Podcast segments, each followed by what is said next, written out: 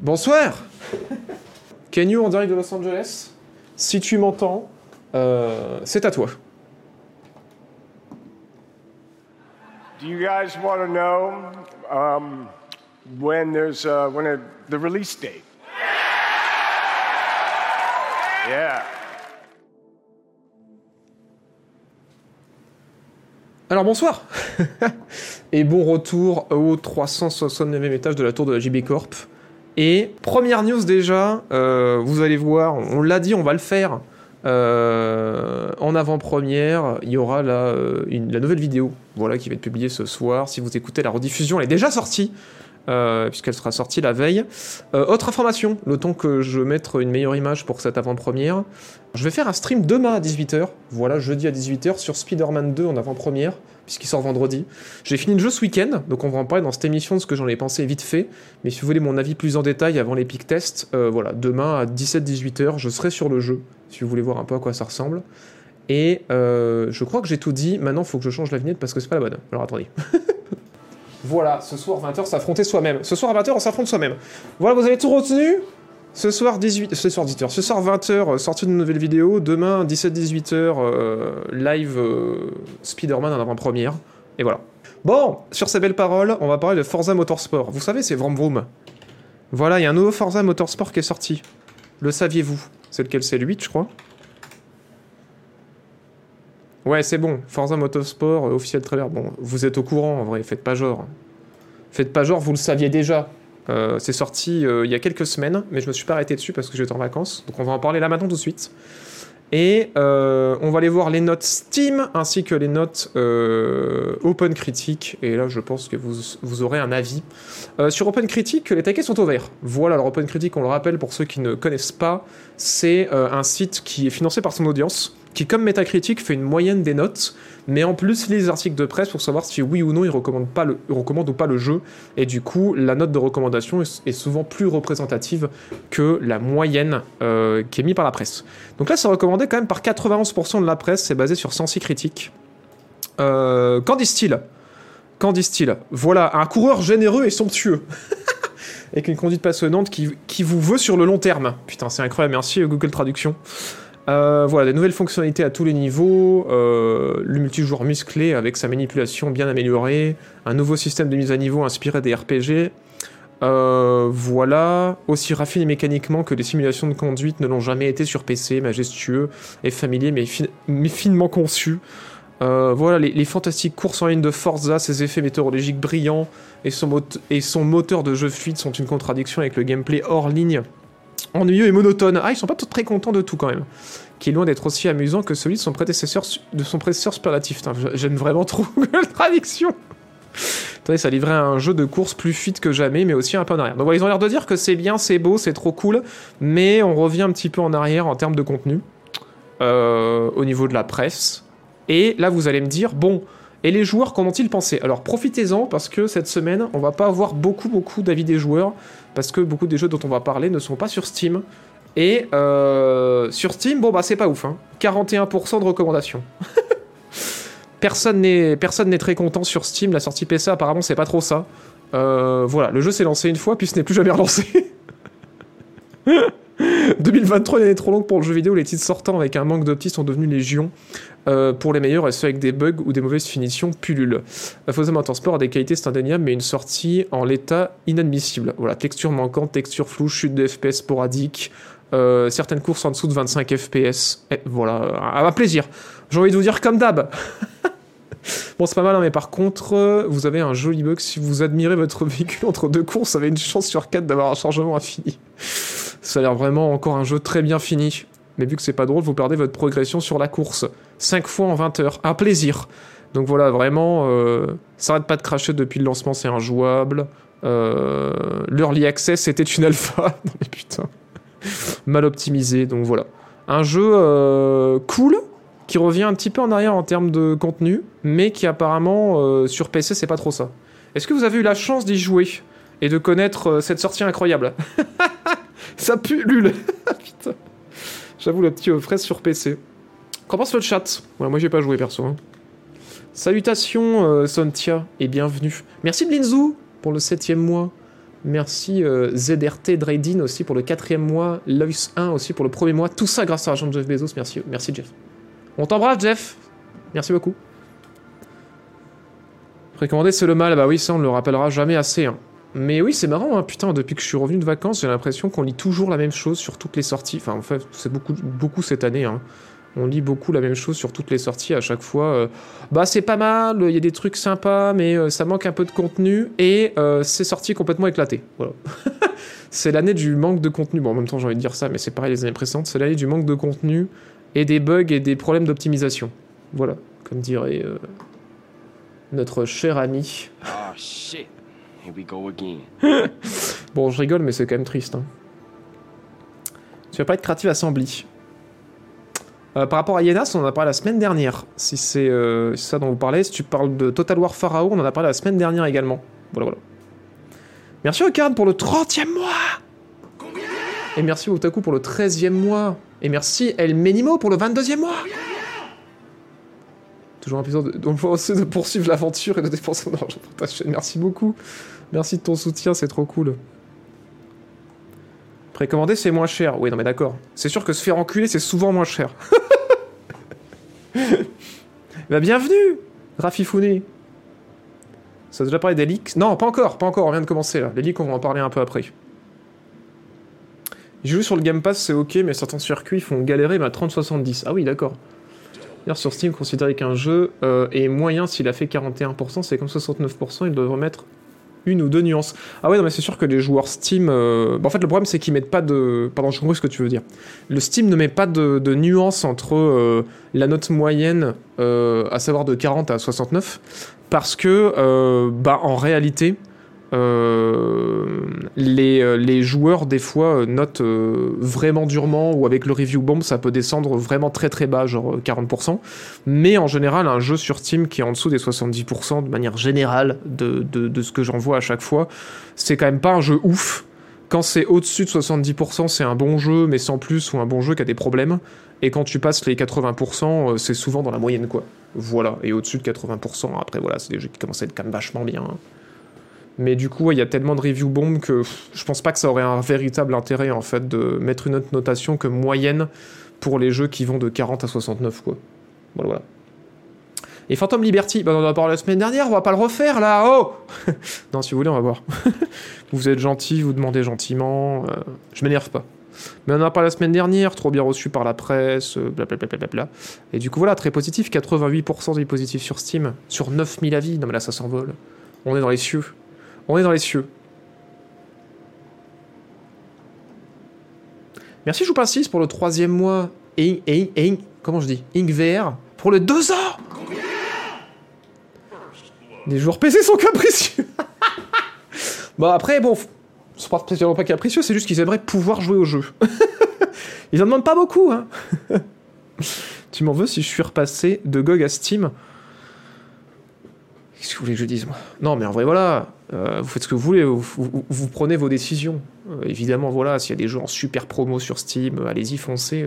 Mais après, c'est sûr que Galaxy, c'est quand même mieux, parce qu'au moins, vous avez pas de, de DRM à la con, pas besoin de connexion. Voilà, c'est quand même vachement bien.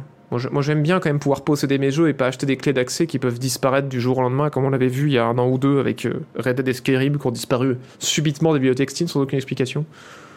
Mais bon, après, voilà. On, mise sur le long terme. Si vous en avez rien à branler, euh, faites ce que vous voulez. mais après, bon, voilà, moi aussi, j'utilise Steam, hein, je rigole, mais euh, dès que je peux et que le, prix est raisonnable, évidemment que je passe systématiquement sur GOG.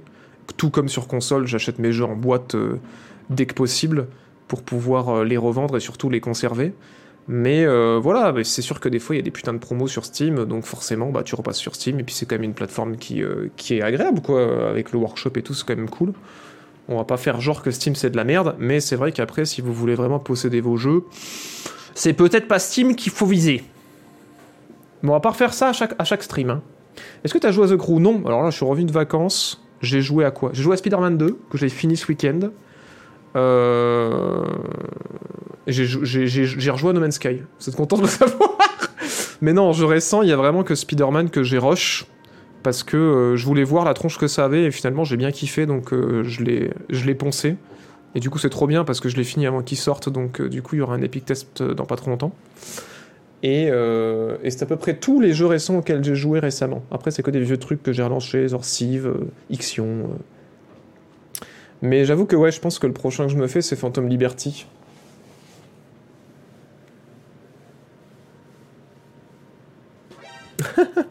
T'as déjà joué à Star Citizen JB Ouais, carrément, on en, a même fait, on en a même fait en stream. En général, je vais y faire un tour. Bah, moi, je suis dessus depuis le. Depuis la fin du Kickstarter, parce que je crois que j'ai acheté un des derniers packs Kickstarter, donc c'était en 2013, je crois, ou 2012.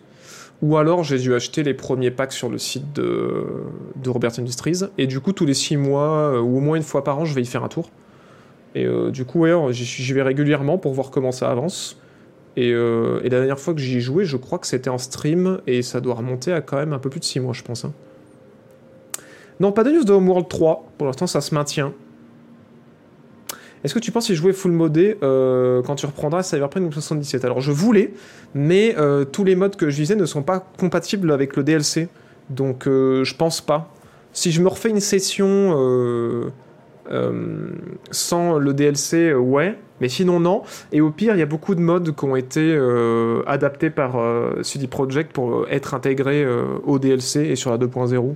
Genre le mode de police que je voulais tester, ce genre de truc là, quoi. No Man's Sky, c'est à cause de la médiocrité de Starfield que j'y ai rejoué. Bah, moi, ouais, ça m'a tellement refroidi de voir les retours qu'en fait, j'ai préféré relancer No Sky. Du coup, j'ai toujours pas commencé.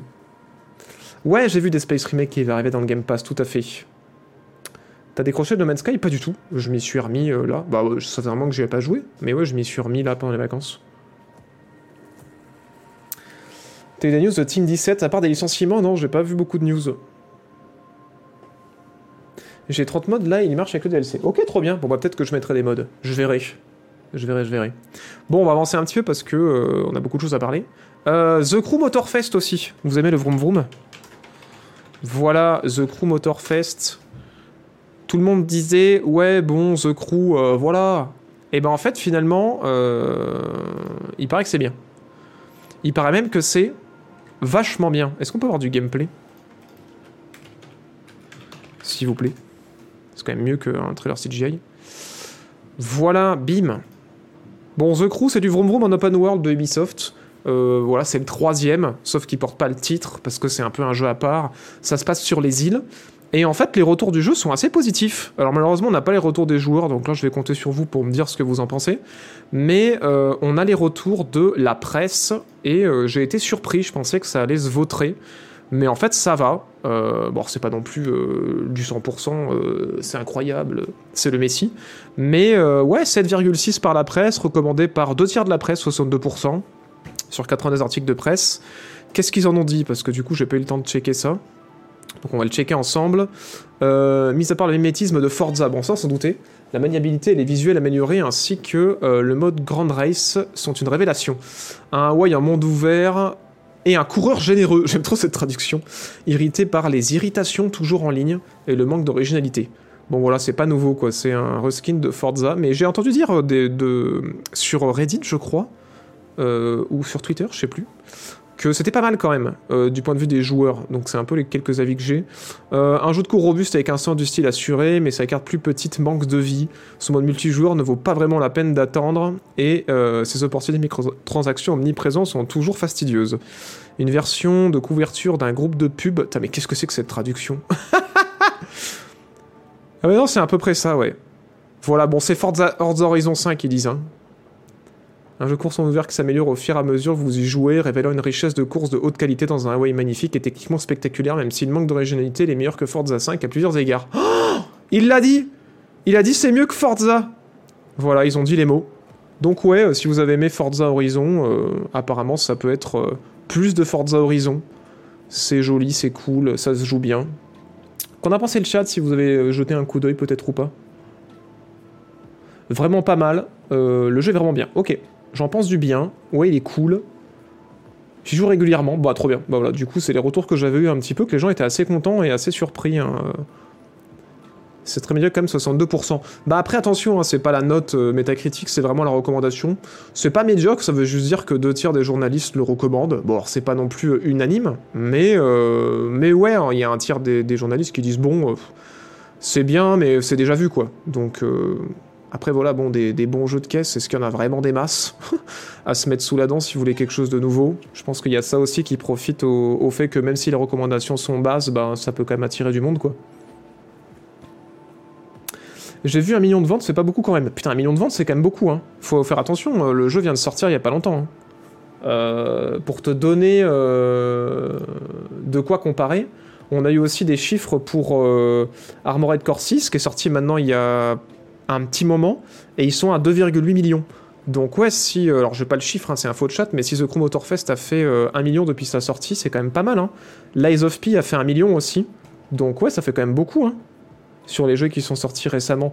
Après, faut pas comparer à des chiffres de jeux qui sont sortis il y a longtemps, faut, faut comparer à des jeux qui. sur une période similaire, quoi. Genre, euh, qu'est-ce qu'on a de proche aussi euh, qui aurait fait un million en une semaine? Tiens, Metroid Remaster, il avait fait un million en deux mois. Que j'ai d'autres un million? Euh, Sifu, ça avait fait un million en un mois. Après, ça, c'est un petit jeu. Sinon, qu'est-ce qu'on a comme grosse production? On avait euh, Street Fighter 6 qui avait fait un million en trois jours. Dead Island 2 qui avait fait un million en 3 jours. Donc faut voir combien de temps euh, ils ont mis pour faire le million, mais, mais c'est pas mal quand même. Hein. Un million en si peu de temps, effectivement, c'est pas mal. Genre Starfield, Starfield, je sais pas si on a des chiffres. On a des chiffres pour Starfield? Non, j'en ai pas. J'en ai pas noté. En tout cas, s'il y en a qui sont sortis. Ouais, un million en termes de vente apparemment. Pas un million de joueurs. hein. En général, quand c'est un nombre de joueurs, je note pas. C'est surtout les notes que je- les ventes que je note. 10 millions de joueurs, on sait que ça. Ouais, voilà, c'est pour ça que je l'ai pas noté parce que c'est 10 millions de joueurs, mais ça veut rien dire. Ce qui est intéressant, enfin, ça veut pas rien dire parce qu'il y a le Game Pass et tout. Enfin, l'écosystème est en train de changer, donc c'est important de savoir combien de gens qui le checkent quand même. Mais c'est vrai que moi, j'ai tendance encore à préférer quand même les chiffres de vente, même si bon, après, euh, avec les off Game Pass et compagnie, tout devient un peu biaisé. Mais ouais. Ouais, c'est 10 millions de joueurs, c'est pas les nombres de ventes, c'est pour ça que je l'ai pas écrit. Voilà, voilà. Euh, sinon, on a parlé de The Crew, on va parler de Counter-Strike. Alors, Counter-Strike 2 est sorti. Il y a un trailer ou pas? Euh, Il y a un autre trailer, bim. Bon, ça fait un moment qu'on en entend parler. Il y avait déjà eu des, euh, des bandes annonces. Alors, j'ai pas vu ce trailer, je sais pas si c'est vraiment euh, le meilleur truc à montrer. Bon, on va laisser ça, tant pis, c'est pas grave. Ça, c'est euh, c'est le trailer d'annonce de Counter-Strike 2. Vous allez voir quelques images de gameplay dans un instant. C'est pas centré, maintenant c'est centré. Euh, alors, il y a eu euh, bon, beaucoup de choses qu'on savait déjà. Vous le savez, voilà, c'est un peu comme CSGO avec un nouveau moteur, quoi. Ça permet des choses assez intéressantes, comme notamment la mécanique des smokes qui a changé, parce que maintenant, quand on tire dans une smoke, ça peut dissiper un petit peu le, le nuage de fumée, tout comme si on envoie une grenade dans une smoke, ça peut dissiper le nuage aussi. L'interface a un petit peu changé, mais ça reste quand même beaucoup euh, euh, global offensif, ce Counter-Strike 2, en dehors de tout ça. Et euh, les nouveautés, je pense que voilà, vous les, vous les connaissez. Mais on va surtout parler de la sortie, parce que jusque-là, le jeu avait été en bêta avec, voilà, qui était une bêta fermée, qui était euh, proposée à pas mal de, de journalistes et de créateurs de contenu, mais aussi quelques joueurs qui avaient été tirés sur le sur euh, au hasard, j'imagine. Je sais pas comment ils ont été sélectionnés pour tester le jeu, mais le jeu a fini par sortir pendant que j'étais en vacances. Euh, il est free to play, il me semble, hein, comme comme ça avait été, ça avait fini par être le cas de comme ça avait fini Counter Strike, comment j'ai écrit ça Comme ça avait fini par être le cas de de Global Offensive. Euh, ah oui, et du coup on peut euh, acheter aussi le statut Prime, pouvoir jouer avec les gens qui ont payé le jeu, machin, truc bidule. Mais enfin bref, de base c'est quand même maintenant un free-to-play depuis un petit moment. Et euh, la sortie s'est pas super bien passée. Voilà, je pense que les gens dans le chat pourront être vocales de ce côté-là. Mais le premier truc à dire déjà, c'est que le truc qui a posé le plus de problèmes et qui a tendance à être trop fait en ce moment, c'est que quand on sort une suite ou un remaster, euh, ben les éditeurs ont tendance à supprimer le précédent jeu.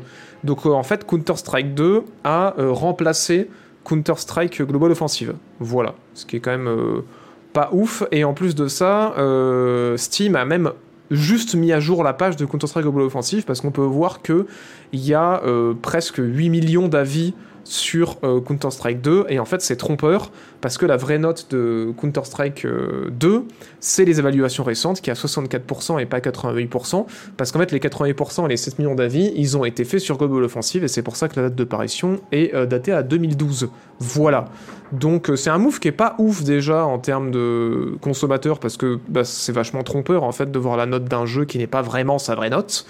Et en plus de ça ça supprime Counter-Strike Global Offensive qui n'existe plus. Alors on peut toujours y accéder en rentrant euh, une commande dans Steam, mais il y a beaucoup moins de gens dessus, euh, il n'y a plus de suivi dessus, et euh, du coup déjà, ça a posé une partie du, premier problème, d'autant que beaucoup de joueurs ont signalé que, ben ouais, il y avait encore beaucoup de cheaters, qu'il y avait beaucoup plus de bugs qu'il y en avait sur Counter-Strike Global Offensive, mais que surtout, ça manquait pas mal de contenu. Voilà il y avait beaucoup de gens qui disaient qu'il manquait beaucoup de maps qu'il y avait sur euh, Global Offensive, qu'il manque des modes, notamment le gun game. Quand Wingman aussi, c'est le, le mode euh, à deux joueurs, il y a euh, que quatre maps.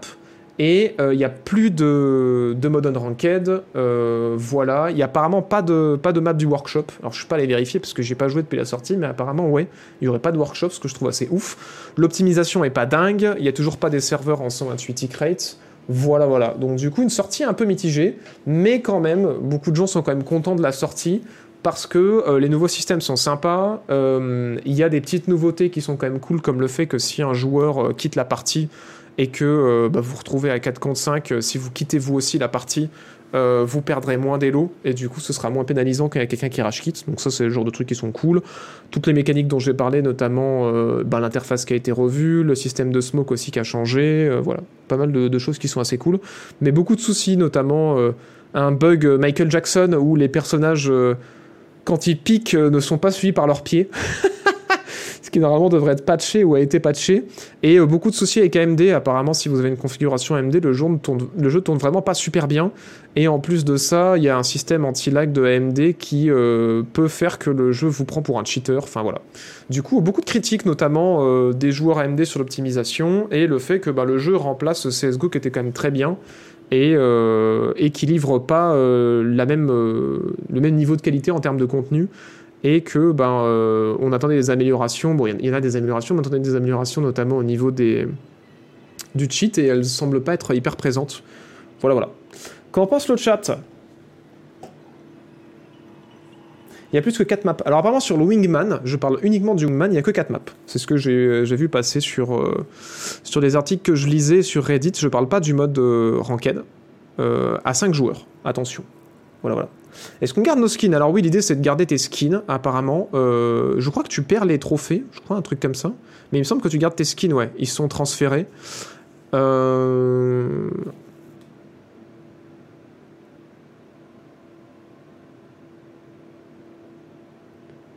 Il y a des gros problèmes de Xbox qui ont été corrigés que récemment, beaucoup trop de cheaters. Ouais, ouais, apparemment, y a... le lancement est compliqué. Hein. Les modes fun ont été enlevés, ouais, tout à fait. Bon, je parle du gun game, mais il y a plein d'autres modes fun qui ont été enlevés, comme euh, le truc sans apesanteur avec les scouts et tout. Euh.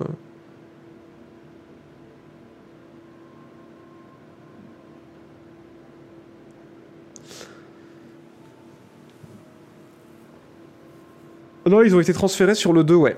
Ils ont été transférés sur le 2 des skins. C'est CSGO en moins bien et moins petit. Ouais, alors voilà, c'est pas forcément euh, moins bien parce que c'est plus joli, il y a des nouvelles mécaniques et tout. C'est un nouveau moteur aussi, mais effectivement, ouais, euh, en termes de contenu, c'est carrément CSGO avec euh, moins de contenu, quoi.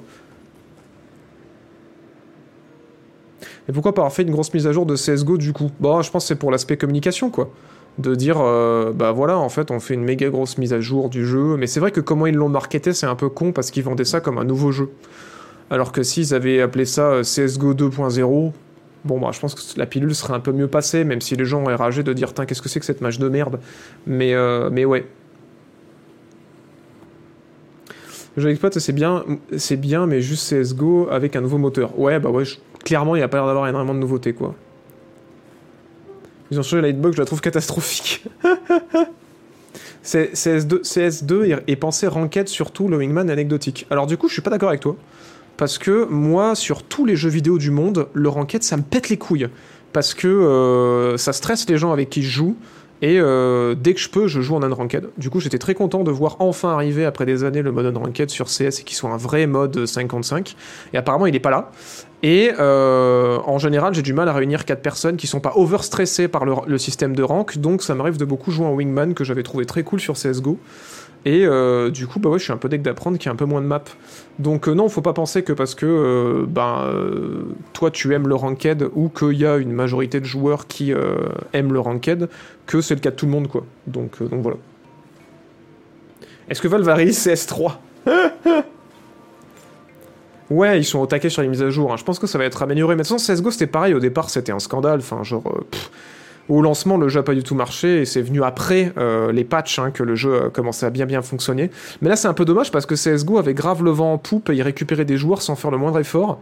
Et euh, du coup, euh, je pense que ça va avoir un impact en fait sur le, nombre de joueurs qui étaient revenus sur CS, CS2 parce que. euh, parce que bah ouais, il est pas dans, dans un aussi bon état qu'était CSGO parce qu'il a eu des années de patch. Mais après, effectivement, de toute façon, c'est sûr que Valve, ils vont pas abandonner le truc comme ça au milieu de la route. hein.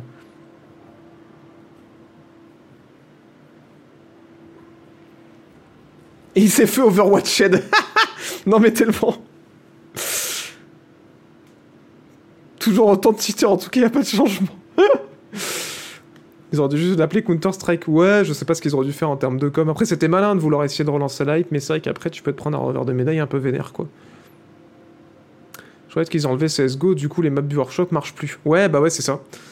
C'est ça qui est un peu con. euh, je pense qu'ils auraient gagné à y laisser clairement, euh, en termes de communication, euh, CSGO et euh, laisser les gens euh, bifurquer naturellement sur le 2 quand euh, tout le monde aurait jugé que les patchs étaient cool. Mais je pense qu'aussi ils voulaient qu'il y ait du monde dessus, quoi. Clairement, s'ils ont fait ça, c'est parce qu'ils voulaient pas que les gens restent sur CSGO. Ils voulaient vraiment créer l'événement, que les gens soient transférés sur la, suite pour qu'ils puissent bah, du coup trouver les bugs plus facilement, améliorer l'expérience, parce qu'il y aurait énormément plus de retours de joueurs. Mais c'est un peu dommage quand t'as un jeu qui marche super bien de vouloir forcer tout le monde à passer sur le suivant, quitte à bah, diminuer la taille de ta communauté, quoi. Enfin bref. Mais après, je comprends le move, hein, c'est hyper malin de transférer ta communauté comme ça. hein.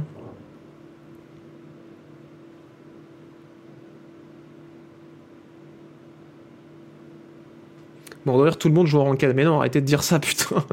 Les mecs, ils sortent ça de nulle part. ouais, moi, je travaille chez Valve, j'ai les stats 100% des joueurs jouent en ranked. hein.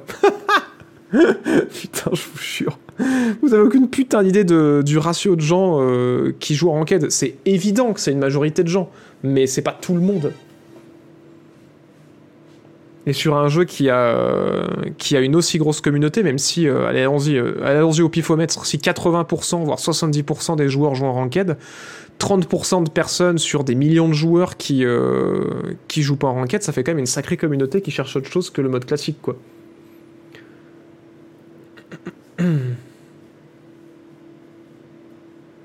Aucun intérêt de jouer en compétitif si t'as pas- payé le pack à 15 balles. Ouais, non, c'est sûr. De toute façon, c'était déjà le cas sur CS. hein.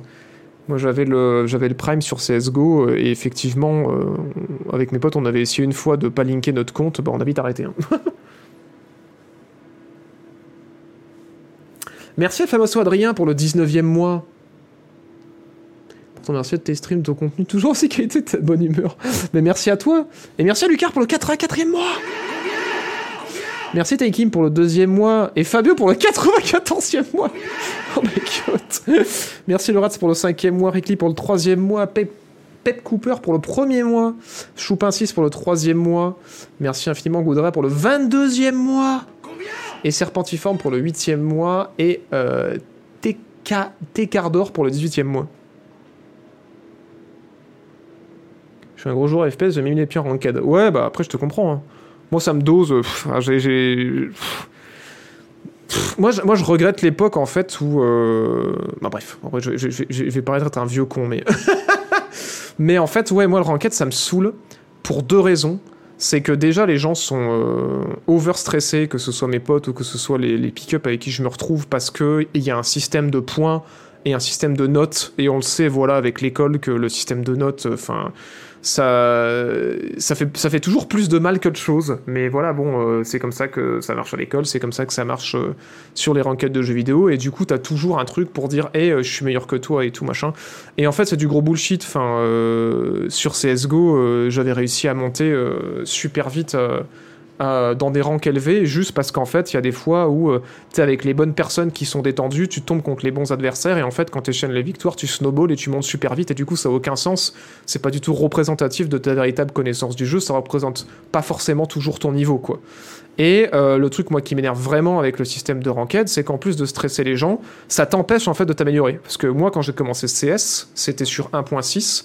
Euh, bah en fait, j'étais beaucoup j'ai beaucoup plus joué aussi sur Source. J'étais sur des serveurs qui étaient hébergés par des gens euh, qui étaient genre 15 fois meilleurs que moi.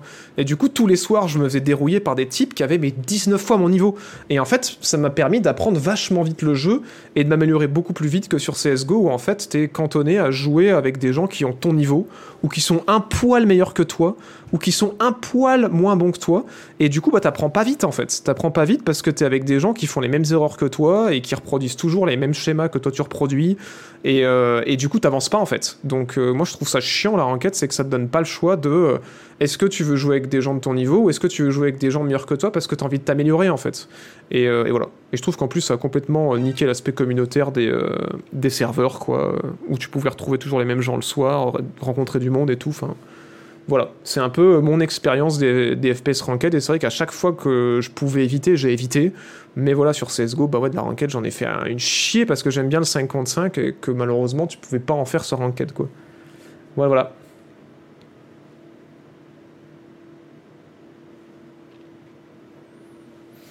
C'est pareil, jouer avec des gens sur Quake 3, avec des gens beaucoup trop forts pour toi, quel plaisir Ouais, après tu te fais dérouiller, mais si t'es en mode, bah les gens sont marrants, ils sont cool, euh, et, euh, et tu passes un plaisir à jouer avec eux, même si t'es pourri, et en fait au final tu t'améliores vachement vite, quoi. Ouais, on va parler de Spider-Man 2, euh, la sortie là. Euh, je l'ai fini le week-end dernier, Spider-Man 2, donc je pourrais, sans vous spoil, vous donner mon avis. Et on y jouera demain en stream en avant-première. Voilà, demain entre 17 et 18h, je ferai un stream avant la sortie pour vous montrer un peu à quoi ça ressemble et vous en parler en détail. Mais ouais, on va en parler là de la sortie de Spider-Man parce que les notes de la presse sont tombées. Et il sort vendredi. Voilà, voilà. Et je le rappelle, ce soir à 20h, je sors une nouvelle vidéo, voilà, à la fin du stream.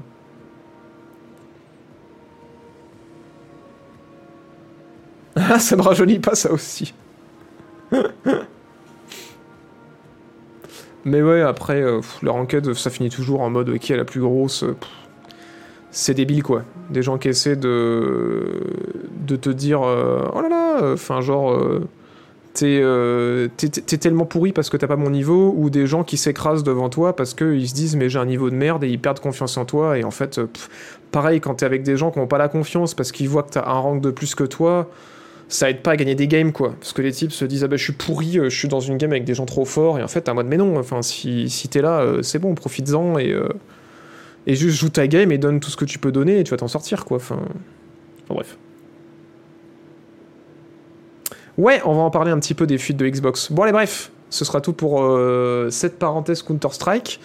Nous allons parler de euh, juste avant Spider-Man, on va parler de euh, Super Mario Bros Wonder. Ah bah non, c'est un remake. Ah oui, c'est vrai, c'est un remake. Bon, bah, on va quand même aller voir les notes. Il me semble que c'est un remake, hein, si je dis pas de bêtises qui va sortir vendredi aussi, en même temps que Spider-Man. En même temps, Nintendo, c'est dur de savoir ce qui est un remake et ce qui l'est plus. Je sais plus, c'est un remake ou pas Bref, on va parler de ce truc-là. non, c'est pas un remake Ah oui, c'est bon. C'est pour ça que je l'ai gardé dans le, je gardé dans le conducteur. Parce que je me suis dit, tiens, mais il y avait un remake qui avait été annoncé là, un, Nintendo. euh, je me suis remis les pinceaux, excusez-moi. Un Nintendo Direct il y a pas longtemps.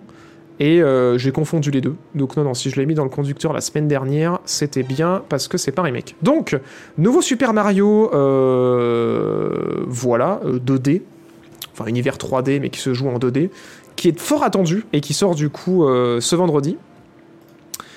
Avec euh, un Mario éléphant qui avait fait grand bruit, je crois que c'était à l'E3, donc on avait vu la bande-annonce de... De, de ce Mario Wonder. Et les notes de la presse sont tombées, donc 42 notes de presse pour l'instant, 98% de recommandations de la presse. Donc voilà, ça va être incroyable. Ça va être incroyable, mesdames et messieurs.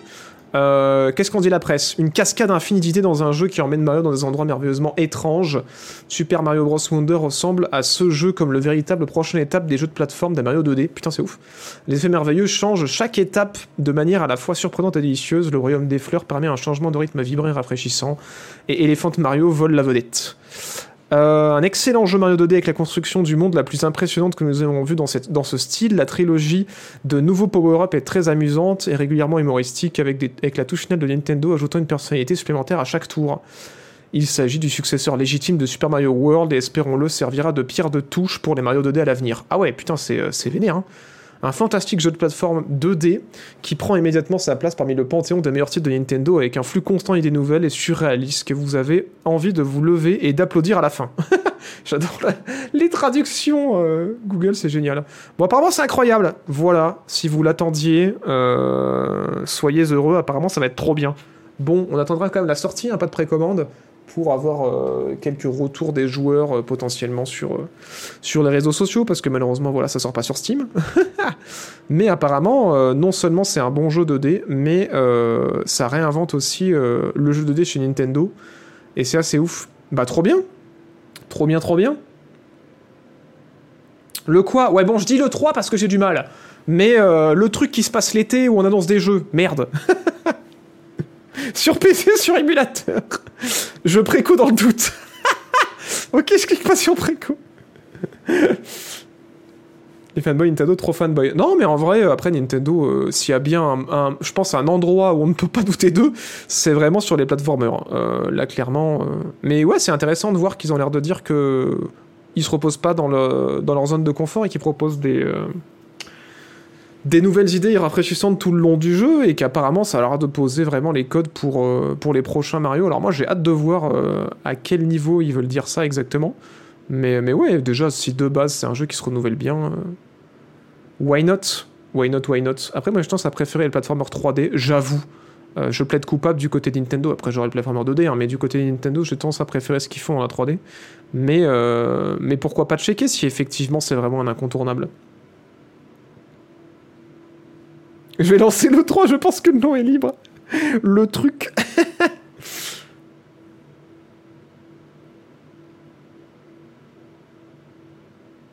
Les joueurs PC ont déjà fini le jeu. Non mais c'est ouf la quantité de de leaks qu'il y a. Putain, c'était pareil pour le dernier Zelda. Je trouve ça dingue quand même que ça, que ça se barre à cette vitesse à chaque fois les jeux Nintendo sur émulateur. C'est quand même un délire. Merci Spiro pour les 5 subs offerts. Merci beaucoup. Merci le 22 pour le 14e mois aussi. Et euh, Tekardor pour le 18e mois. Et Goudrea pour le 22e mois. Merci beaucoup. Et merci à Shitaka pour le 18e mois. Merci beaucoup de votre soutien. Bon, euh, parlons peu, parlons bien. Là, on est mignon. Mais il faut qu'on parle de Spooderman On le rappelle, demain, je le ferai en stream euh, entre 17 et 18h en avant-première, car il sort vendredi. Et euh, bah c'est mieux que Mario apparemment. C'est pas moi qui le dis, c'est la presse. Euh, 9,1 de la presse, mais 100% de recommandations de euh, 104 articles de presse. Bon, ça, je vais pouvoir en, parler en détail parce que je l'ai fini ce week-end. Bon, je vais pas spoiler, hein. Mais d'abord, qu'en a dit la presse euh, Pour voir si on est d'accord. À la fois un peu simple et un peu bourré. Mario Spider-Man 2 reste avant tout un jeu au charme immense et au style euh, fluide et libre. Euh, offre le meilleur compte d'Insomniac à ce jour et malgré l'échec de son monde ouvert constitue un voyage de puissance de super-héros fiable et amusant. Le meilleur jeu Spider-Man de tous les temps est probablement la meilleure utilisation de Venom sur n'importe quel support en dehors de la bande dessinée et des visuels époustouflants et un gameplay fluide euh, surmontant une certaine familiarité excessive.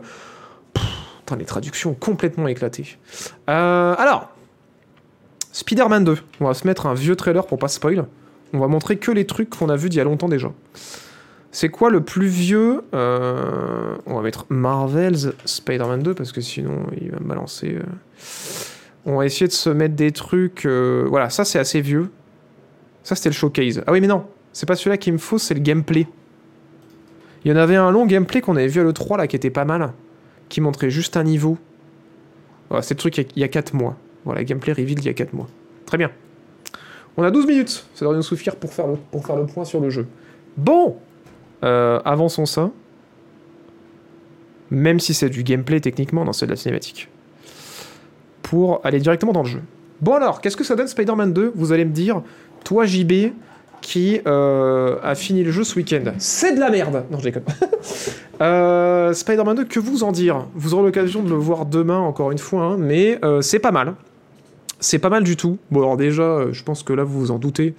mais euh, bah, ça fait plaisir d'avoir un jeu, alors j'allais dire Day One, mais même pas Day One, parce que j'ai joué avant les patchs majeurs, et euh, j'ai eu quasiment aucun bug. Voilà, j'ai passé plus de 30 heures dessus, j'ai fini le jeu à 100%, euh, et c'est ouf de voir comme ça tourne super bien euh, sur PS5, c'est vraiment très beau. Euh, voilà, c'est hyper fluide. Il y a même un mode 120 FPS, euh, c'est un délire. Et que dire de plus pour la présentation? Euh, les menus aussi, bon, sont toujours aussi bien foutus, mais ouais, c'est une vraie claque de se dire putain, il y a quasiment pas un bug. Euh, les quelques bugs qu'il y a, ils sont super marrants. J'ai eu un bug euh, au niveau de d'une combinaison qui a pas duré très longtemps où j'étais où j'étais devenu un cube. Mais bon, après voilà, ça c'était parce que j'y joué deux semaines avant la sortie, je pense que ça a été patché depuis. Mais voilà, c'est des petits bugs marrants, des petits bugs visuels, euh, de, petits trucs qui disparaissent ou qui pop ou qui rebondissent. euh, Enfin, c'est rigolo quoi. Il y en a très très peu et c'est. Rigolo et au pire on recharge la sauvegarde et ça disparaît quoi. Mais j'en ai vraiment eu très peu pour une version qui avait pas du tout les patchs quoi. Parce que du coup j'ai joué au jeu depuis. Ça fait. Ouais, j'ai commencé à y jouer il y a quoi? Il y a deux semaines, je pense, un truc comme ça, c'est pas plus. Et euh, vraiment, c'est abusé de voir que j'ai dû avoir sur 30 heures de jeu peut-être 5 bugs, un truc comme ça. Euh, que dire? Bon, bah, déjà, le, le grand délire, c'est que, bon, bah ouais, c'est un open world de plus. Mais c'est un open world intelligent, comme le précédent, où en fait, alors là, je pense que j'ai parlé à beaucoup de monde parce que le jeu, le précédent a fini par sortir sur PC, donc du coup, vous allez savoir de quoi je parle.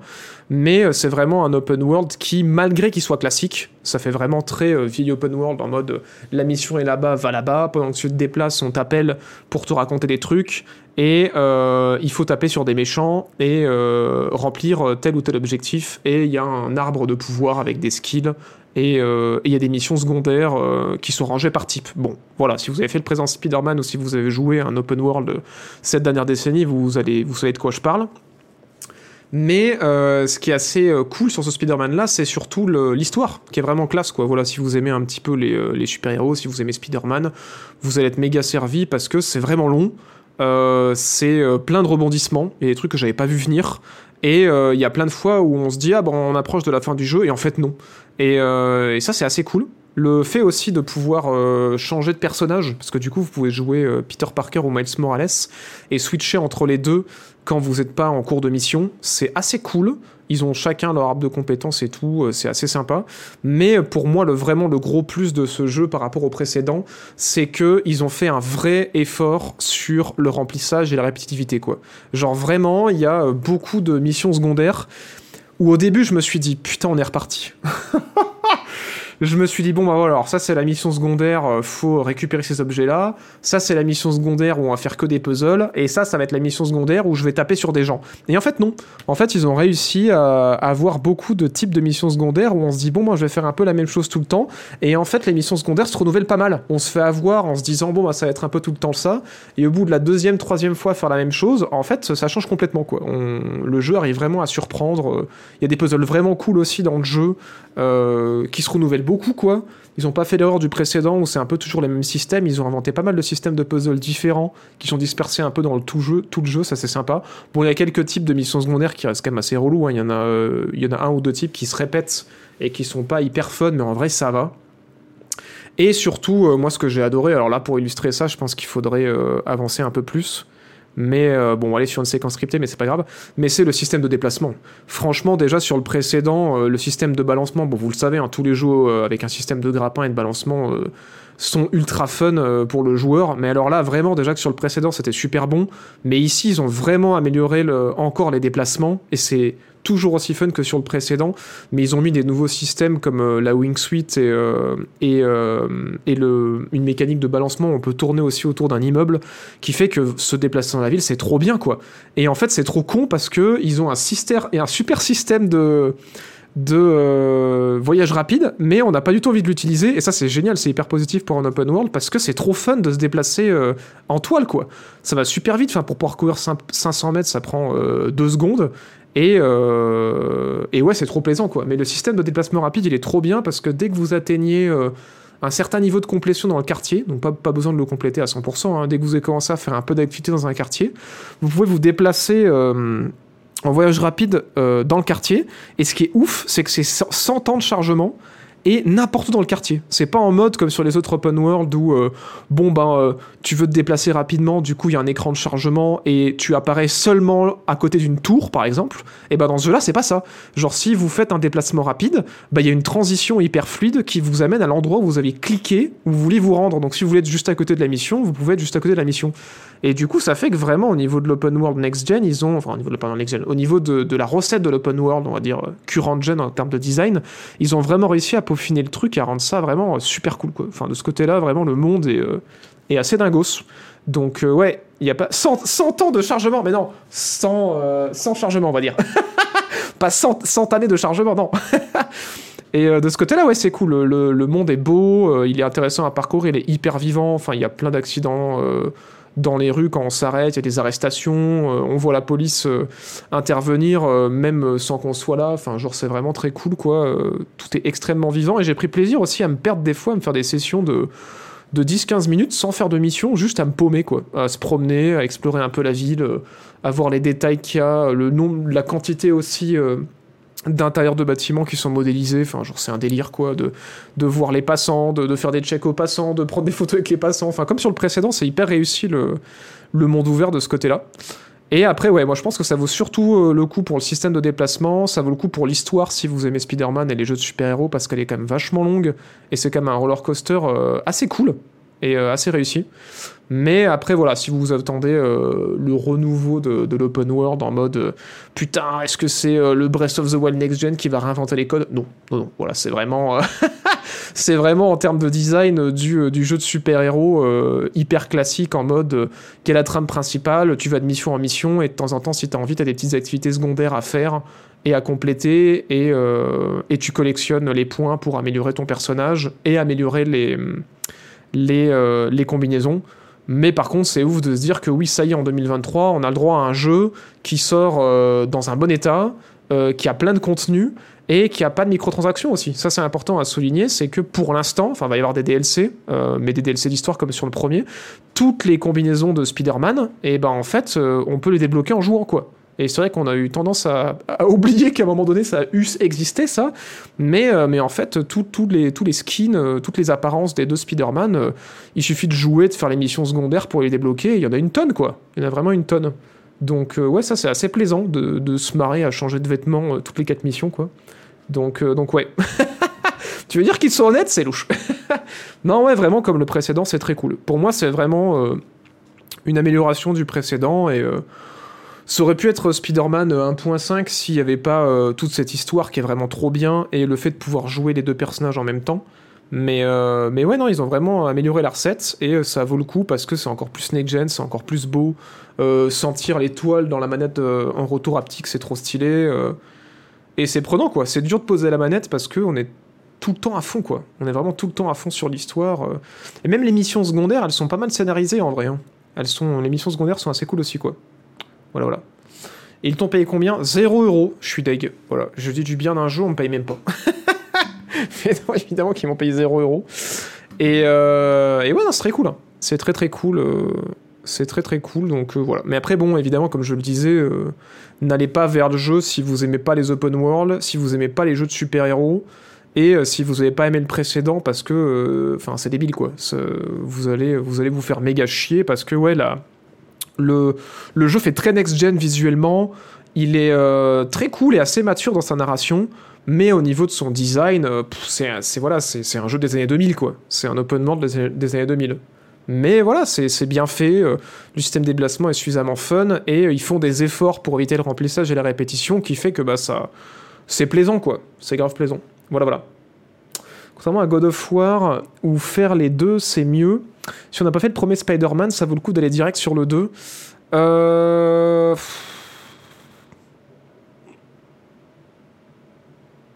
En vrai, euh, en vrai, je pense que ouais, t'as pas besoin d'avoir fait le, premier.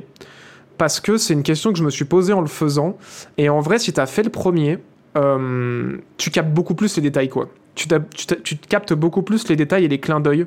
Parce qu'il y a euh, des moments où, en fait, euh, le personnage, il repasse dans des décors du précédent.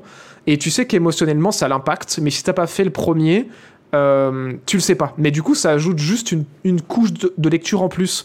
Parce que voilà, les, le- les personnages vivent des trucs quand même assez ouf au, moment de l'histoire. T'as pas besoin de comprendre que parce qu'il est dans ce lieu-là, en plus de ça, ça doit être compliqué pour lui. C'est pas important en fait de le faire, mais juste ça apporte une couche de lecture en plus si t'as fait le précédent, quoi. Parce que tu, te rappelles tout ce, que, tout ce que le personnage principal a traversé pour en arriver là, quoi. Et tu te dis, putain, euh, en plus de tout ce qu'il a déjà vécu, il se passe ça en plus maintenant. Mais en vrai, si t'as pas fait le premier, t'as pas besoin de le faire pour, euh, pour celui-là, quoi. Il y, a pas- il y aura pas un moment où il y a un gars qui va revenir. euh, en mode ah putain tu m'as fait ça ça ça je vais me venger non non non c'est c'est vraiment une nouvelle histoire il n'y a pas besoin d'avoir fait le précédent tout comme Miles Morales il n'y a pas besoin de l'avoir fait pour apprécier celui-là je dirais même que Miles Morales ça apporte plus de choses d'avoir vu le- les deux films d'animation que d'avoir fait le jeu euh, en termes de narration voilà parce qu'en vrai euh, tu raccroches vite les wagons euh.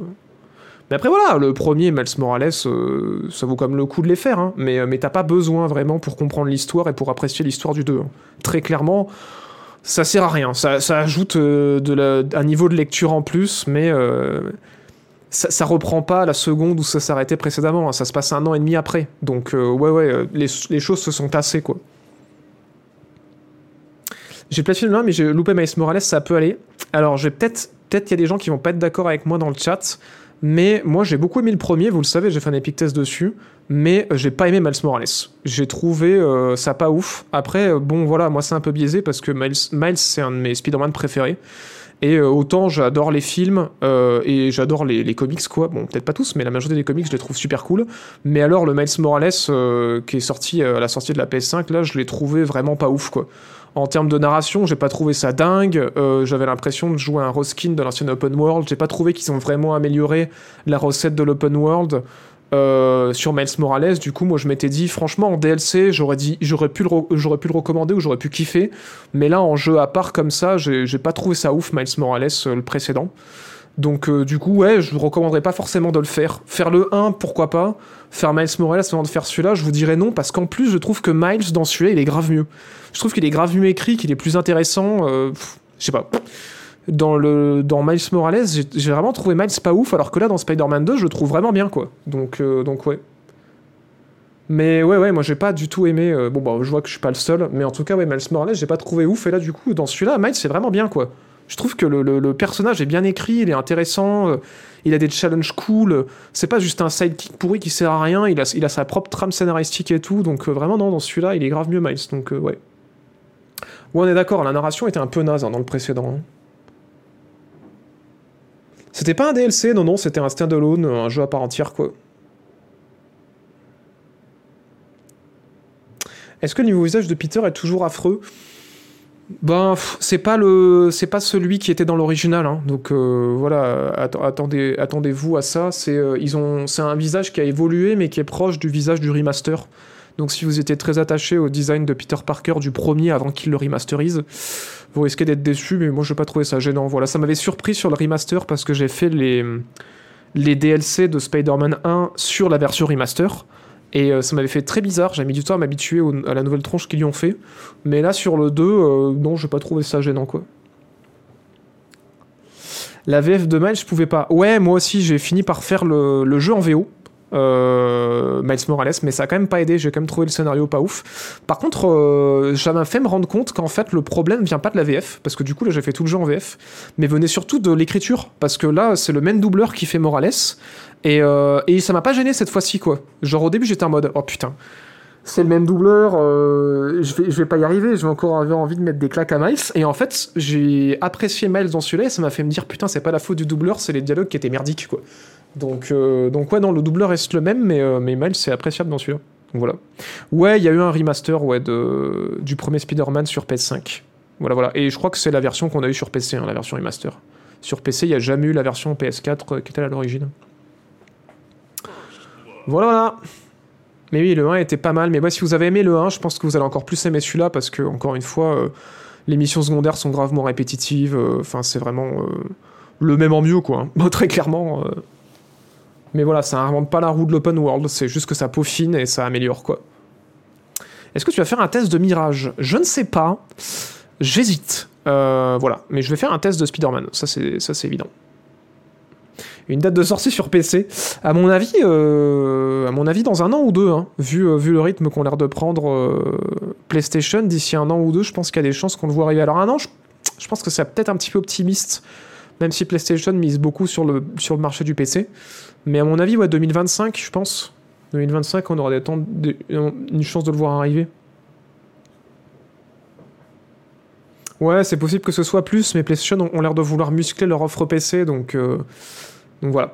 Et oui, c'est effectivement de nouveau Donald Renou qui fait la VF, et, euh, et je suis très content parce que euh, j'avais trouvé que le gars de la VO sur le premier Spider-Man euh, était moins bon que Donald Renou, qui avait vraiment, Donald Renou avait vraiment réussi à donner de la dimension, notamment aux scènes finales du jeu que je trouve que Donald Renou a vraiment interprété d'une manière juste incroyable quoi. Il m'a vraiment fait chialer alors que euh, sur la VO ben j'ai trouvé que le gars euh, était un peu endormi quoi. J'ai pas compris le casting de la VO parce que euh, ouais je trouve pas le mec ouf. Alors je sais pas si la VO se sera améliorée sur le 2 parce que bah moi forcément je l'ai fait en VF vu que j'avais préféré la VF sur le premier. Mais en tout cas ouais la VF est vraiment très très cool sur le, sur le deuxième. Voilà voilà Ouais, mais il s'est donné sur le premier. hein. Sur le premier, il s'est donné. un- C'est voilà, c'est un doubleur qui est quand même assez bon. hein. C'est lui qui avait fait aussi la, la voix de Delphine sur Infamous Second Son et euh, sur plein plein d'autres jeux aussi. hein. Mais, euh, mais je trouve que vraiment sur euh, Spider-Man 1, c'était une des rares fois où je me suis dit putain, le doubleur VF a surpassé le doubleur de la VO quoi. C'est euh, assez dingue. Donc ouais. Ouais, ça sent qu'il y avait mis du cœur dedans. hein. Et, mais là sur le 2, ouais, il joue aussi super bien. Donc je vous recommanderais la VF. Voilà, voilà pour la, euh, le point sur, euh, Spider-Man 2. Voilà. Bon, encore une fois, hein, même si euh, pour moi c'est positif et que les avis de la presse c'est un 100%, je vous recommanderais quand même d'attendre vendredi. Déjà demain, comme je le dis, je ferai un stream dessus de, de 17 à 18h, enfin entre 17 et 18h euh, pour vous montrer le tout début du jeu pour pas vous spoil et pour en parler un peu plus en détail.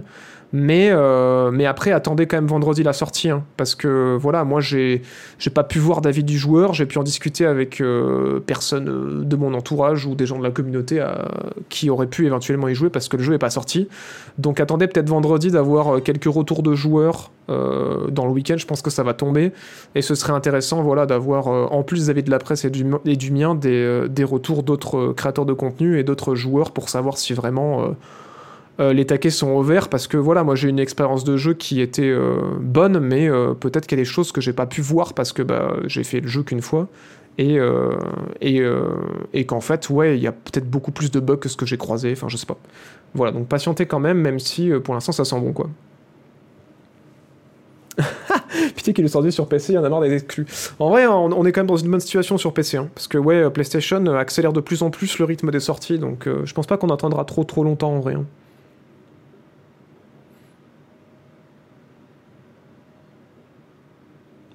Bon, sur ces belles paroles, c'est ce qui va clore notre section des, dates, et du coup, je vous propose de passer à la section des procès immédiatement. C'est parti, générique sur la 2.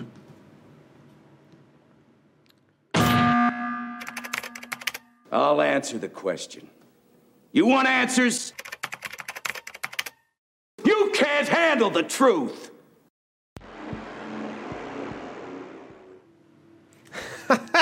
Bobby. on va parler de Bobby après. on va parler après. ne vous inquiétez pas. D'abord, on va parler de Epic Games. Alors, parce que du coup, c'est des procès qui étaient en cours. Maintenant, on va faire le point sur trois procès euh, dont on a parlé dans les émissions précédentes qui arrivent à leur terme, même si certains euh, font appel, ou il y a aussi des procès où on a les résultats d'appel, etc. On va commencer avec Epic Games, parce que... Epic Games. Epic Games, parce que je sais pas si vous vous rappelez, ceux qui suivent l'émission régulièrement, mais euh, je vous ai expliqué qu'il y avait euh, un procès qui était en cours de la FTC pour plusieurs raisons, dont euh, une raison qui avait fait grand bruit, c'est-à-dire que Fortnite, euh, ils avaient fait euh, une mise à jour un peu bancale, où euh, quand on était dans le magasin et la boutique en ligne, si on fermait la boutique et qu'après on était en jeu, il suffisait qu'on appuie sur une touche, je crois que c'était la barre espace, pour nous faire acheter les skins alors que l'écran de skin n'était plus ouvert. Et euh, du coup, ça avait été très critiqué. Il y avait beaucoup de consommateurs qui avaient euh, élevé la voix en disant mais c'est n'importe quoi, le menu est fermé. Et en fait, sans faire exprès, on achète des skins. Qu'est-ce que c'est que cette façon débile de coder un jeu? Et est-ce que c'est pas fait exprès, quoi? Eh bien, suite à ça et suite à de nombreuses autres choses, Fortnite, du coup, a été condamné par la FTC à un dédommagement. Donc il y a 37 millions de personnes qui sont éligibles au dédommagement et ils ont dû payer 520 millions de, euh, dollars euh, à la FTC qui serviront du coup à dédommager les consommateurs et notamment les gens qui pourront être dédommagés, c'est euh, tous les gens qui du coup ont acheté des skins à cause de ce bug et du coup c'est de la période de 2018 à 2020 ou 2022 je crois. je crois que j'ai le détail dans cet article là. Euh, pour avoir des remboursements. Ouais, c'est ça. Donc de 2017 à 2022, voilà, pour ceux qui auraient acheté des skins euh, par intermédiaire de ce bug. Mais en plus de ça, ils ont euh, rajouté une clause, c'est que les parents, les parents qui auraient vu leurs enfants piquer leur carte bleue et faire des achats sur Fortnite pourront demander un remboursement aussi de ce qui a été débité parce qu'ils n'étaient pas d'accord et que du coup la FTC a jugé que ben, Epic Games n'avait pas mis à l'époque suffisamment de système en place pour empêcher que du coup, bah, il y ait des euh, mineurs qui euh, utilisent la carte de leurs parents pour acheter les skins sans que les parents en soient informés.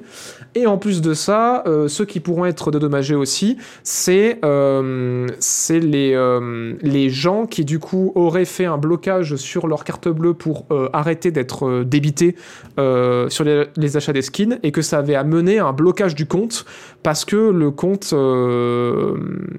euh, qui était joint à la carte bleue avait repéré que la carte bleue était désormais bloquée. Donc voilà, 520 millions. Ça fait une, petite somme quand même. Donc voilà, Epic euh, condamné à payer tout ça. Et du coup, bah, si vous êtes dans un des cas... Mais je crois que, je sais pas si on est concerné à l'international. Mais 37 millions de joueurs, c'est quand même pas mal.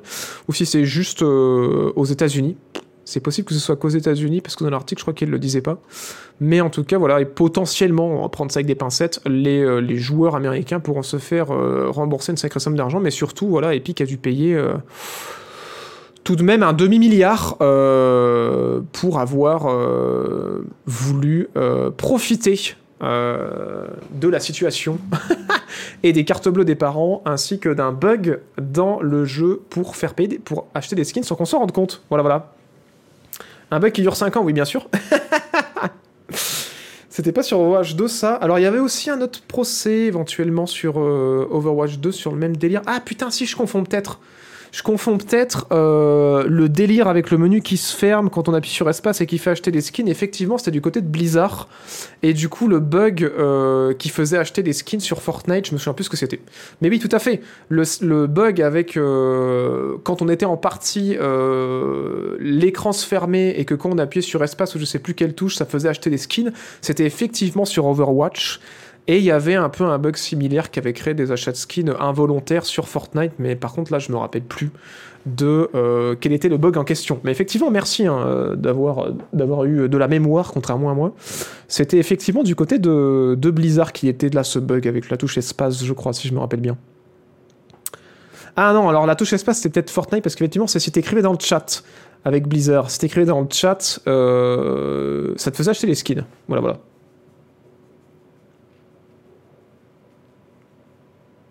les vieilles arnières. je vous jure. Je vous jure. Mais 35 millions, 37 millions de personnes, c'est quand même beaucoup hein, qui pourraient être dommagées. Euh. Ça fait combien ça en termes. Si on divise équitablement. si on divise équitablement les 520 millions entre les 37 millions de personnes dommagées. Ah ouais, quand même, hein. Ça fait. Euh... Merde, bah non, j'arrive pas. Attendez.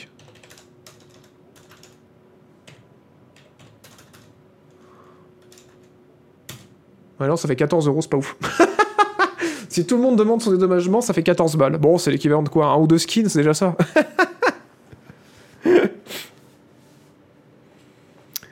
enfin voilà, pour cette petite histoire avec, euh, avec Fortnite, on n'a pas fini avec les procès, puisque derrière on enchaîne avec le concurrent direct Steam, voilà, qui vient de se faire euh, condamner en justice euh, par du coup la Commission européenne. Donc là, ça va nous concerné euh, un petit peu, et je pense que ça va euh, intéresser euh, beaucoup d'entre vous, là pour le coup. parce que si vous avez suivi cette émission, on en avait parlé qu'en fait, il y avait eu une enquête en 2015 concernant des pratiques de stream qui sont jugées anticoncurrentielles par la Commission européenne.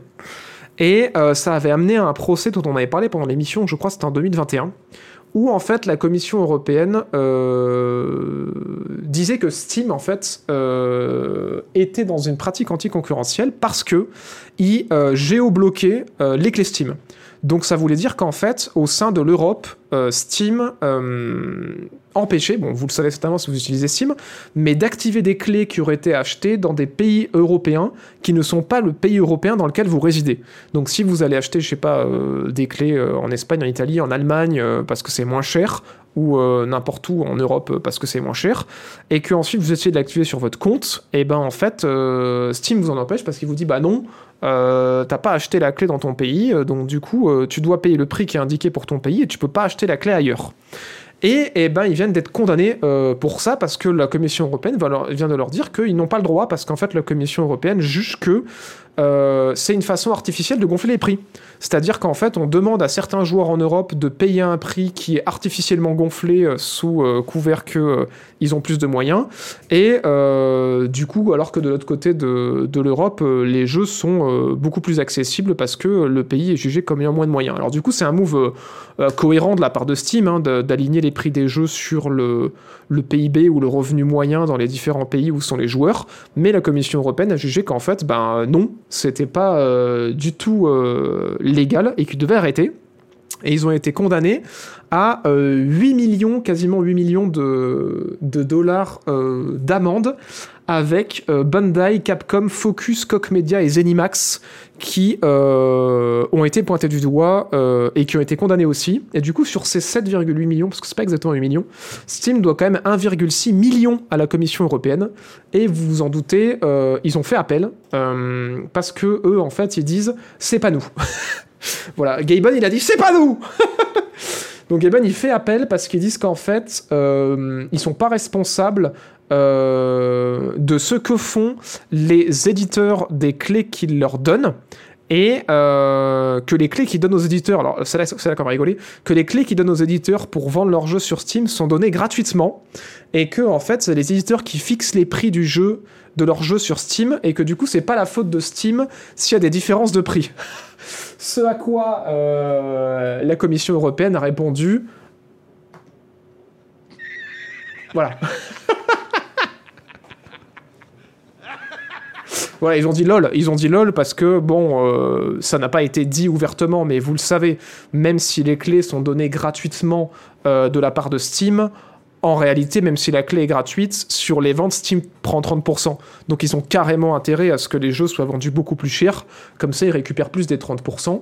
Donc déjà, ça, c'est un petit peu la blague. Mais surtout, la Commission européenne a souligné que, euh, en fait, ils ont des accords euh, avec les éditeurs et que du coup, bah, en fait, c'est aussi leur euh, responsabilité à Steam et que bah, c'est pas juste les éditeurs en fait et que du coup, ils font des accords avec eux. Il y avait un petit schéma qui était pas mal euh, pour résumer un petit peu toute cette situation. Euh, merde, je sais plus où il est. Je crois qu'il était sur l'article précédent. Mais que du coup, ils sont carrément. euh, Ah non, je l'ai plus. Alors attendez, je vais peut-être le retrouver. Il était peut-être sur un de ces articles-là. Mais que du coup, ils sont carrément responsables en fait de ce que les éditeurs font de leurs clés et des prix qu'ils indiquent. Et en plus de ça, c'est Steam qui géobloque les clés. C'est pas forcément les éditeurs. Je vais y arriver à le trouver, ce putain de truc ou pas? Eh ben non, je retrouve pas. J'avais un petit schéma vachement sympa que j'aurais dû me garder sous le coude euh, qui montrait un petit peu le, processus que pointait du doigt euh, la Commission européenne. Mais bon, c'est pas grave. Ah, si, là, c'est celui-là. C'est cet article-là, je crois. Voilà. Donc, du coup, euh, je vais recentrer. Bim il montrait un petit peu ce qu'il reprochait, c'était que voilà, euh, les cinq éditeurs donc, qui ont été condamnés, encore une fois, on le rappelle, Bandai, Capcom, Focus, Koch Media et euh, demandent des clés à Steam et du coup, euh, ils établissent des accords entre eux au niveau de comment vont être exploitées les clés et tout.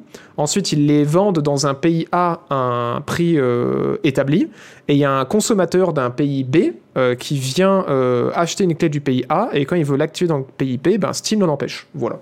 Et c'est ça qui est reproché, c'est ça qui a été condamné, et c'est euh, à cause de ça que Steam se prend une amende en pleine gueule. Et du coup, ce que ça veut dire pour nous, c'est que ben, potentiellement, déjà, ça va, ça va beaucoup changer en Europe euh, le, bah, le marché de jeux vidéo.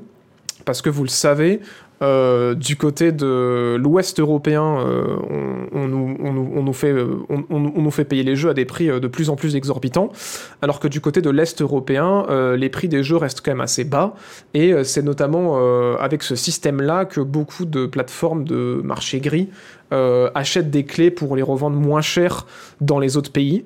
Et en fait, euh, si ça passe et que du coup c'est validé, ça veut dire qu'en fait vous n'aurez plus du tout besoin de passer par des sites louches et pas trop sûrs euh, pour acheter vos clés et que vous pourrez tout à fait légalement en Europe aller acheter votre clé de votre jeu dans un pays moins cher et, et l'activer sur Steam sans aucun problème quoi. Voilà voilà.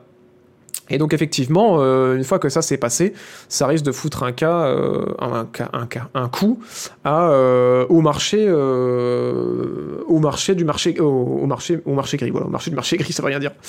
Au marché gris, à la revente de clés qui, euh, voilà, qui, qui en poupe depuis pas mal d'années parce que euh, Steam ne bloque pas les clés qui viennent de ce marché gris là, mais par contre des développeurs euh, historiquement ont bloqué beaucoup de clés qui avaient été achetées par des joueurs sur ces marchés gris là, donc comme Kingwin, Instant Gaming, euh, G2A, enfin tous ces sites là. euh, qui qu'on appelle du marché gris parce qu'en fait c'est un mix de clés qui ont été achetées à des développeurs et qui ont été achetées dans les pays de l'Est et qui ont été volées ou qui ont été achetées avec des cartes bleues volées. Et du coup, c'est un, un vrai bordel et il n'y a aucune surveillance. Et du coup, tu sais jamais vraiment ce sur quoi tu tombes et ce que tu achètes. C'est pour ça que beaucoup de développeurs bloquent les clés qui viennent de ces sites-là. Euh, contrairement à des, euh, des revendeurs comme euh, Games Planet, Gaming et, euh, et toute la clique euh, qui sont fiables et qui n'achètent que les clés euh, aux éditeurs directement. Quoi. Donc, donc voilà, ça veut, dire qu'en fait, ouais, ça va ouvrir pas mal de choses pour les revendeurs légaux, entre guillemets, même si voilà, on parle pas vraiment de justice parce que c'est Steam, c'est pas un pays. Donc le, le mot légal est pas forcément exact. Mais ça va permettre du coup aux consommateurs d'accéder à des jeux potentiellement moins chers sur PC. Et du coup, je me dis que si ça passe vraiment en Europe, ça va vraiment secouer vénère le, le marché du jeu PC. Je sais pas comment va réagir Steam. Soit ils vont dire bon ben on aligne toutes les clés d'Europe sur un seul et même prix et du coup c'est les euh, pays de l'Est européens qui vont euh, trinquer parce que le, marché du jeu vidéo va devenir complètement euh, inabordable. Ou alors ils vont laisser les prix tels quels en, espérant que personne ne voit rien et, du coup les gens iront acheter leurs clés quand s'ils sont au courant dans les pays de l'Est européen pour les payer moins cher. Voilà voilà. Parce que je le vois pas je vois pas Steam dans un monde où euh, il, euh, il baisserait euh, les prix vers le plus bas possible. Je pense qu'à mon avis, on arrivera à un truc où en Europe de l'Ouest, on va voir les jeux peut-être baisser un petit peu si j'uniformise, mais c'est surtout en Europe de l'Est où ils vont voir leurs jeux exploser de prix. Quoi. Voilà, voilà. Instant Gaming, c'est une plateforme viable ou pas? Bah, c'est du marché gris. Hein. C'est du marché gris. Si vous voulez une liste euh, complète des, des plateformes euh, fiables, point d'exclamation Discord pour rejoindre notre Discord. Et euh, vous pouvez choisir le rôle Jean Dealer qui fait qu'on vous ping quand il y a un jeu gratuit sur PC comme sur l'Epic Game ou quand Steam offre des jeux gratos. Et en plus de ça, dans la section Big Deal, là où on vous ping, il y a un message épinglé qui fait une liste de tous les, les revendeurs de clés qui ne sont pas, qui ne sont pas euh, dans le marché gris et qui achètent leurs clés euh, aux développeurs. Voilà, voilà, qui sont validés par les développeurs et qui fait que vous n'aurez pas de risque de voir une clé désactivée après un achat, quoi.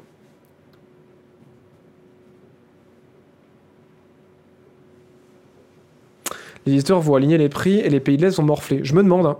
Je me demande. Moi, je parie un peu là-dessus, mais après, bon, peut-être qu'ils parient sur le fait que euh, pas, tout, pas, pas beaucoup de joueurs vont être au courant que c'est moins cher de l'autre côté. Je sais pas trop. Qu'ils uniformisent les prix en Europe et c'est tout. Moi, je pense que c'est ce qui va se passer. hein. Je pense que c'est ce qui va se passer. hein. c'est quoi, le, quoi le pays le plus pauvre en Europe? C'est pour un pote Je sais pas, je sais que les jeux, euh, fut un temps, étaient vraiment pas chers en Pologne, mais maintenant je suis pas sûr que ce soit le moins cher, hein, le... la Pologne, en termes de revente de jeux.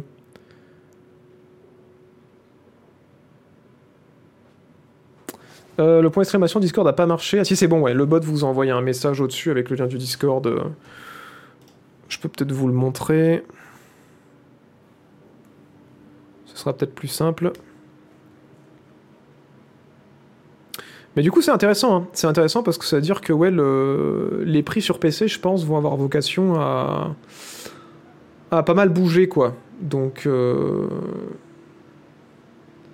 Alors. Donc, si vous êtes sur notre Discord, bim Incroyable, mais vrai.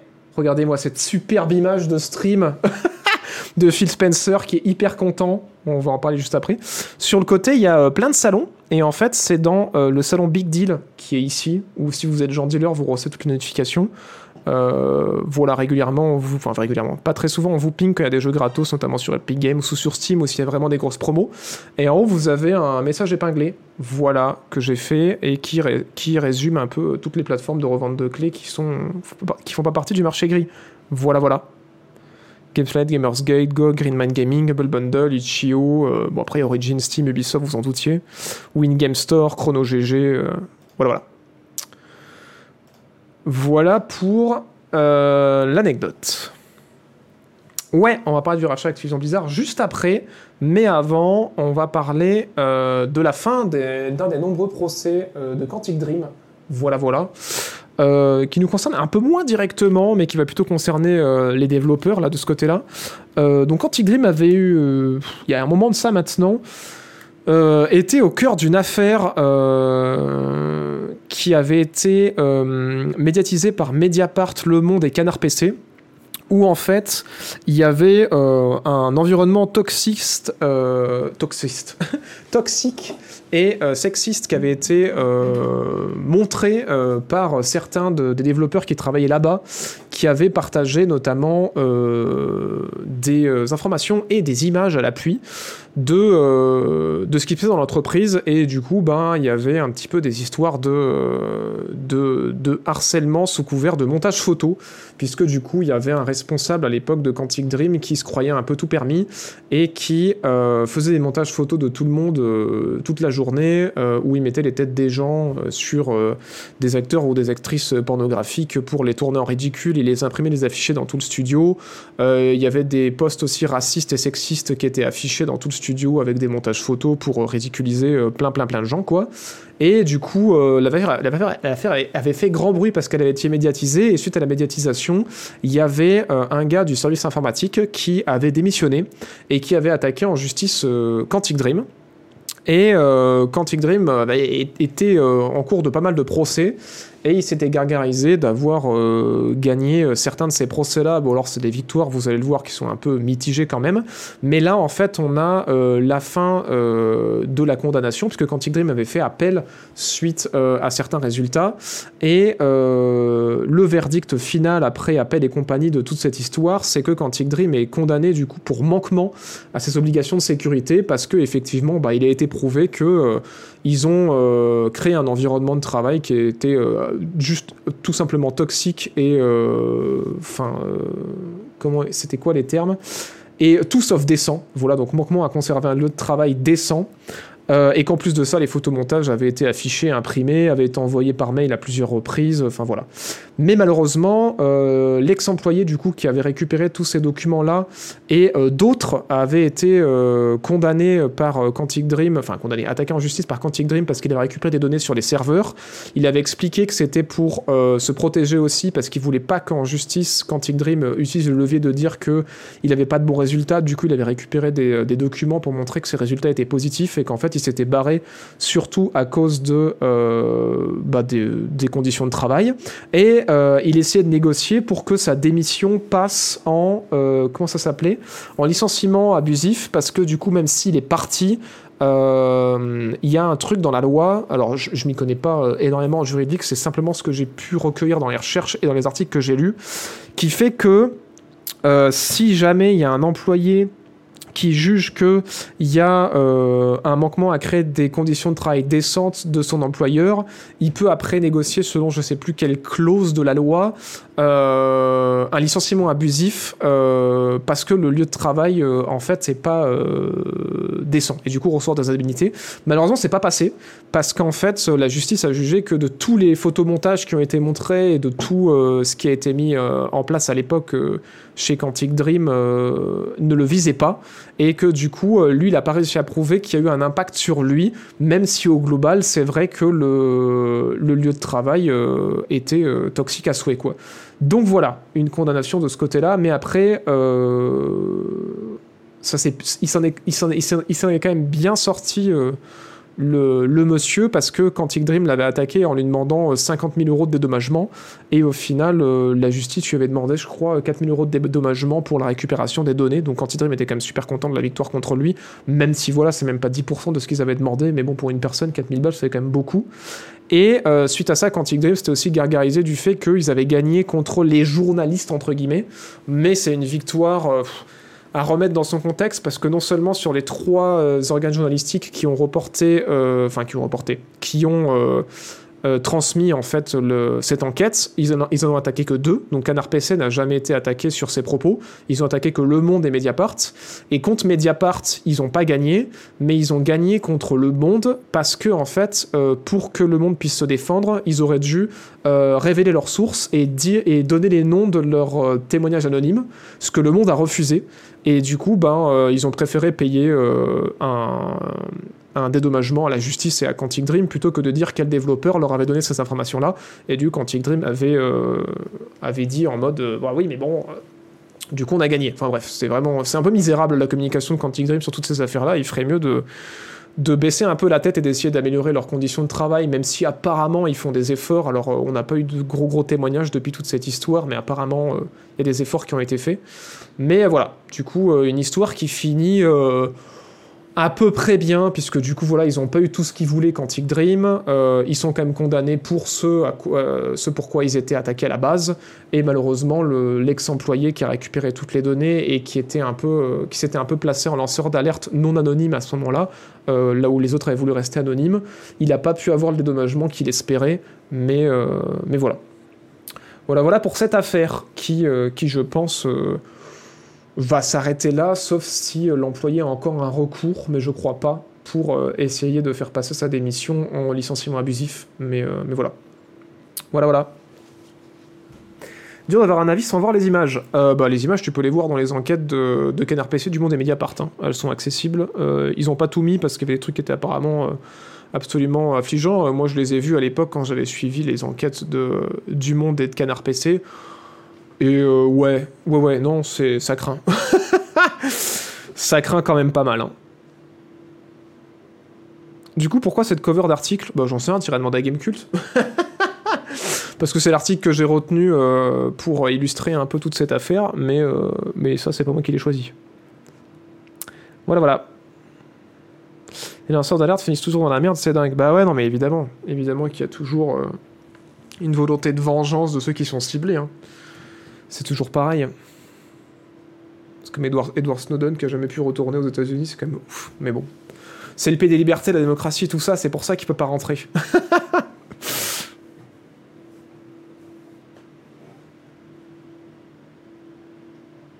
pas mal non c'est français, mais putain, j'en peux plus.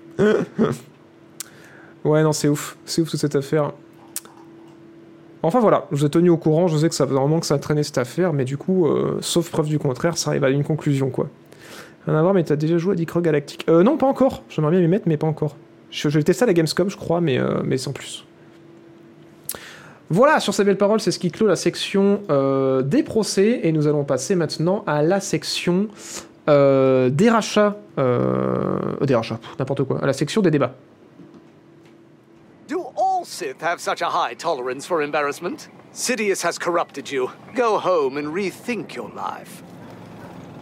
What? Et évidemment, je dis la section des rachats parce que regardez comme il est heureux le petit fil. On va enfin parler du rachat Activision Blizzard par Microsoft parce que oui, ça y est, c'est fait. Incroyable. Putain Bravo Bravo. Après 20 mois de galère, après 20 putains de mois de galère, y est, il heureux. Regardez Regardez comme il a la balade, et là, voilà Putain, on l'a fait sa mère Et on va parler effectivement juste après du rachat des énormes fuites qu'il y a eu chez Xbox il y a quelques semaines parce qu'on a appris euh, voilà euh, une quantité de jeux en développement pas possible, la suite sur les consoles, les chiffres du Game Pass, enfin bref, un délire pas possible. Et après on parlera d'Unity et de la PS5 par la suite. Je le rappelle que si jamais euh, vous êtes dispo demain soir entre 17 et 18 h je ferai un stream sur euh, Spider-Man Dawn avant-première, mais surtout que euh, à la fin de l'émission, donc j'ai mis à 20h, j'ai pas mis 20h00 parce que c'est quand on a fini l'émission seulement, je publierai du coup ma prochaine vidéo, voilà si vous voulez la voir en avant-première ici, ce sera une fois qu'on aura terminé les actualités. Sur ces belles paroles, que se passe-t-il pour Activision Blizzard?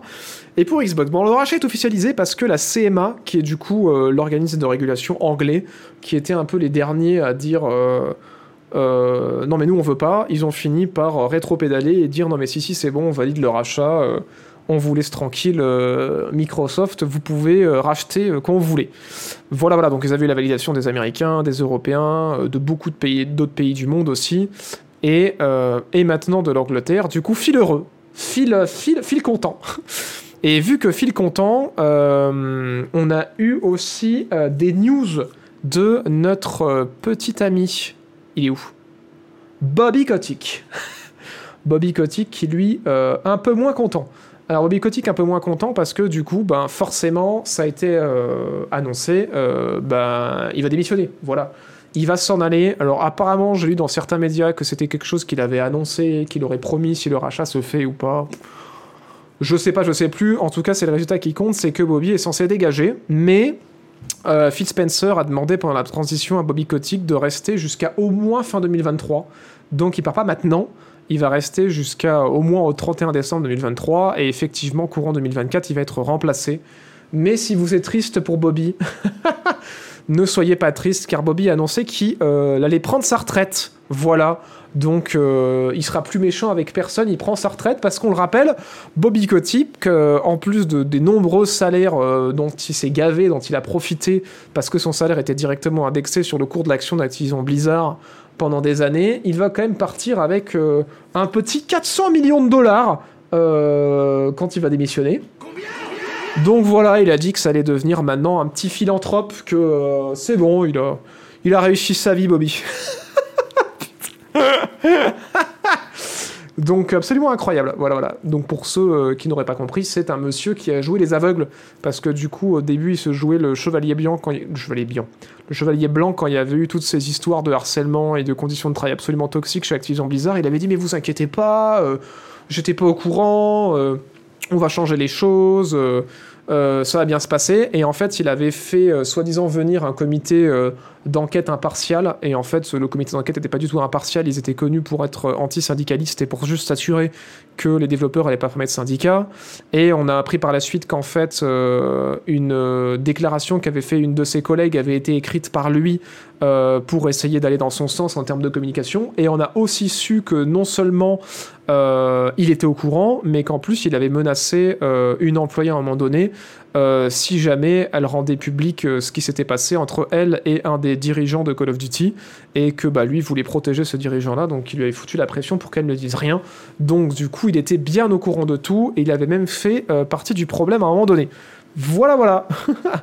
donc euh, le petit Kotick qui euh, va s'en sortir, sauf si euh, il y a des employés ou un des syndicats qui sont en train de se former aux US qui, qui pourrait à un moment donné se réveiller et lui coller un petit procès au cul parce que visiblement il a les moyens de dédommager si nécessaire. Voilà, voilà.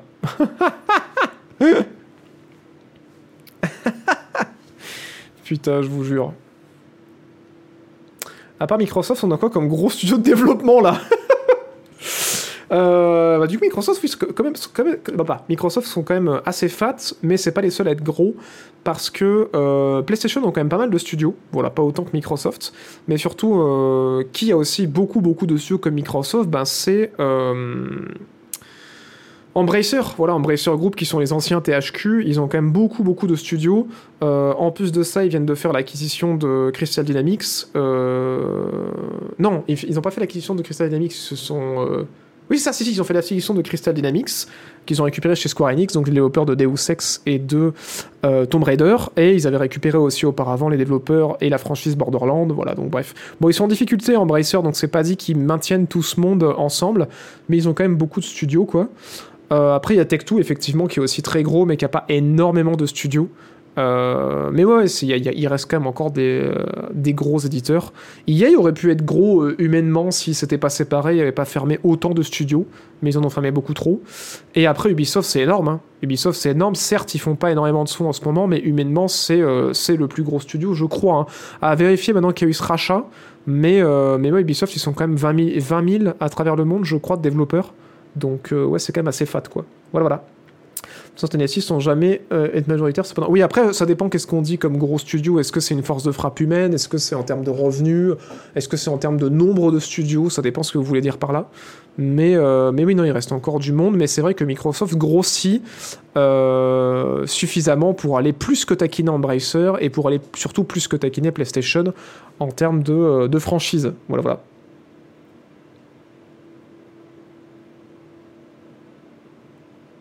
Ils n'ont pas licencié Ubisoft. Ben, apparemment, ils parleraient de licencier, mais euh, j'ai pas vu de news passer euh, depuis quoi.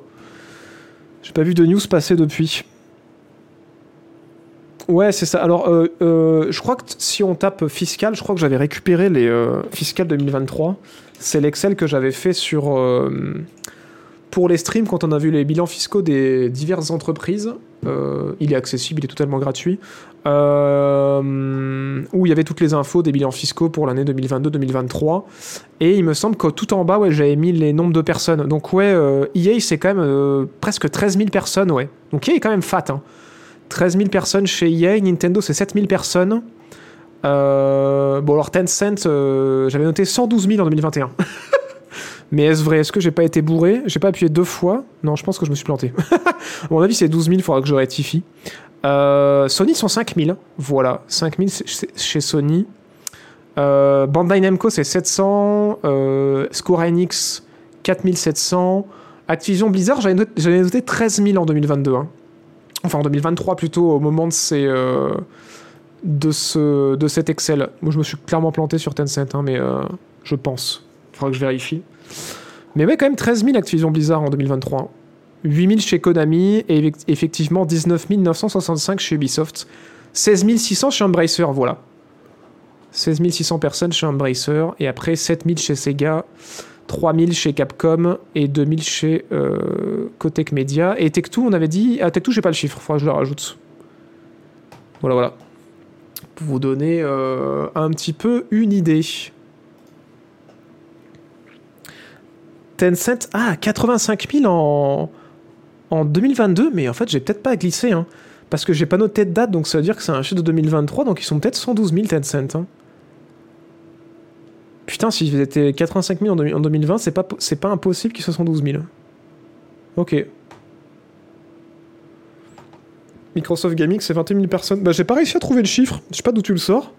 Mais, euh, mais ouais, il faudra que je le rajoute.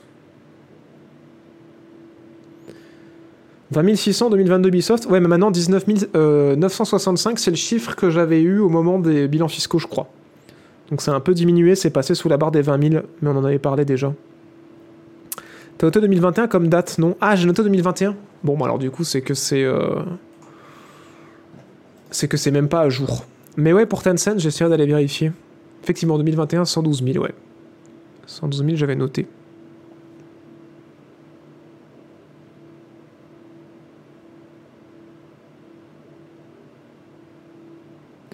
Faudrait que tu fries les premières lignes sur ton Excel pour pas perdre le fil de quelques colonnes. Et pour qui? J'ai pas compris. J'ai pas compris. Vous pouvez scroll s'il manque des trucs. Après là c'est juste que mon écran est pas centré, mais, euh, mais voilà. Vous, vous l'aurez en entier l'Excel. C'est pas, euh, c'est pas grave. Euh, bref, sinon le méga gros truc dont on va surtout parler, c'est que oui déjà, je crois que c'est là qu'ils en parlent. Euh... C'est où Ah oui, c'est qu'il y a euh, une hausse de prix sur certains titres en ce moment d'Activision Blizzard. Et notamment, il y a euh, certains Call of et les prototypes. Et du coup, euh, certains se disent pourquoi. Et euh, certains ont peut-être compris que c'est parce qu'il risque d'arriver prochainement dans le Game Pass. Alors, euh, Phil Spencer a annoncé que malgré que le rachat soit euh, validé, les titres Activision Blizzard n'arriveront pas dans le Game Pass avant 2024, donc rien prévu pour ces derniers mois. Mais il y a eu des petites hausses de prix, notamment sur le premier Call of Duty, sur le premier Black Ops, sur le premier Modern Warfare 2 et sur euh, le dernier Modern Warfare de 2019, ainsi que sur Sekiro, Crash, euh, Spyro et les deux prototypes. Et du coup, potentiellement, euh, certains y voient le signe que ça pourrait être les premiers jeux qui vont débarquer dans le Game Pass en 2024. Et chose intéressante aussi à noter, c'est que euh, le rachat tombe à point nommé, puisque le Call of qui va sortir là prochainement, là, Modern Warfare 3, c'est le dernier Call of qui était dans le deal avec PlayStation. Du coup, tous les prochains Call of ne sont plus du tout dans, dans un deal entre PlayStation et Activision Blizzard. Bon, après. Microsoft se sont engagés à distribuer Call of Duty sur Switch et sur PlayStation et ailleurs aussi. Donc il n'y aura pas de souci pour que ça sorte sur PlayStation, mais ils en ont profité pour annoncer que euh, tous les prochains jeux d'Activision Blizzard n'auront plus de bêta exclusive à une plateforme ou euh, de contenu exclusif à une plateforme et qui seront bien distribués euh, de partout. Voilà voilà. Et, et voilà ce que je viens de dire. Du coup, pas de, news, pas de nouveaux jeux d'Activision Blizzard dans, dans le Game Pass avant l'année prochaine. Bon après voilà, on est en octobre, c'est pas trop l'année prochaine. Mais ouais, c'est ouf. Wow, dans le Game Pass, pas d'infos de ce côté-là. Voilà, voilà. Sekiro dans le Game Pass, c'est pas mal en vrai. Bah, si c'est vrai, si c'est vrai et que ces jeux qui augmentent, c'est parce qu'ils arrivent bientôt dans le Game Pass, euh, effectivement, ça pourrait être cool. Ça pourrait être effectivement cool. Euh, Ah oui, et Spencer a annoncé aussi que euh, le retour d'anciennes franchises d'Activision Blizzard pourrait prendre du temps, parce qu'effectivement, ils prennent les rênes d'Activision Blizzard que maintenant, et du coup, s'il n'y a rien en préparation, euh, évidemment, faut pas s'attendre à un nouveau Guitar Hero tout de suite. hein. C'est pour ça qu'il y a l'image sur l'écran, mais c'est un très mauvais choix d'illustration d'article parce que ce qui est plus intéressant à réfléchir, c'est StarCraft et Warcraft, puisqu'effectivement, Phil Spencer avait dit à plusieurs reprises qu'il serait intéressé, si le rachat se faisait, de se repencher sur ces franchises-là pour euh, refaire du STR comme ils ont fait sur Age of Empire et faire potentiellement des suites, quoi. Voilà, voilà. Mais en tout cas, il a dit que ça prendra du temps parce qu'effectivement, ça voudrait dire partir d'un point zéro, quoi. Salut Morningstar et bienvenue.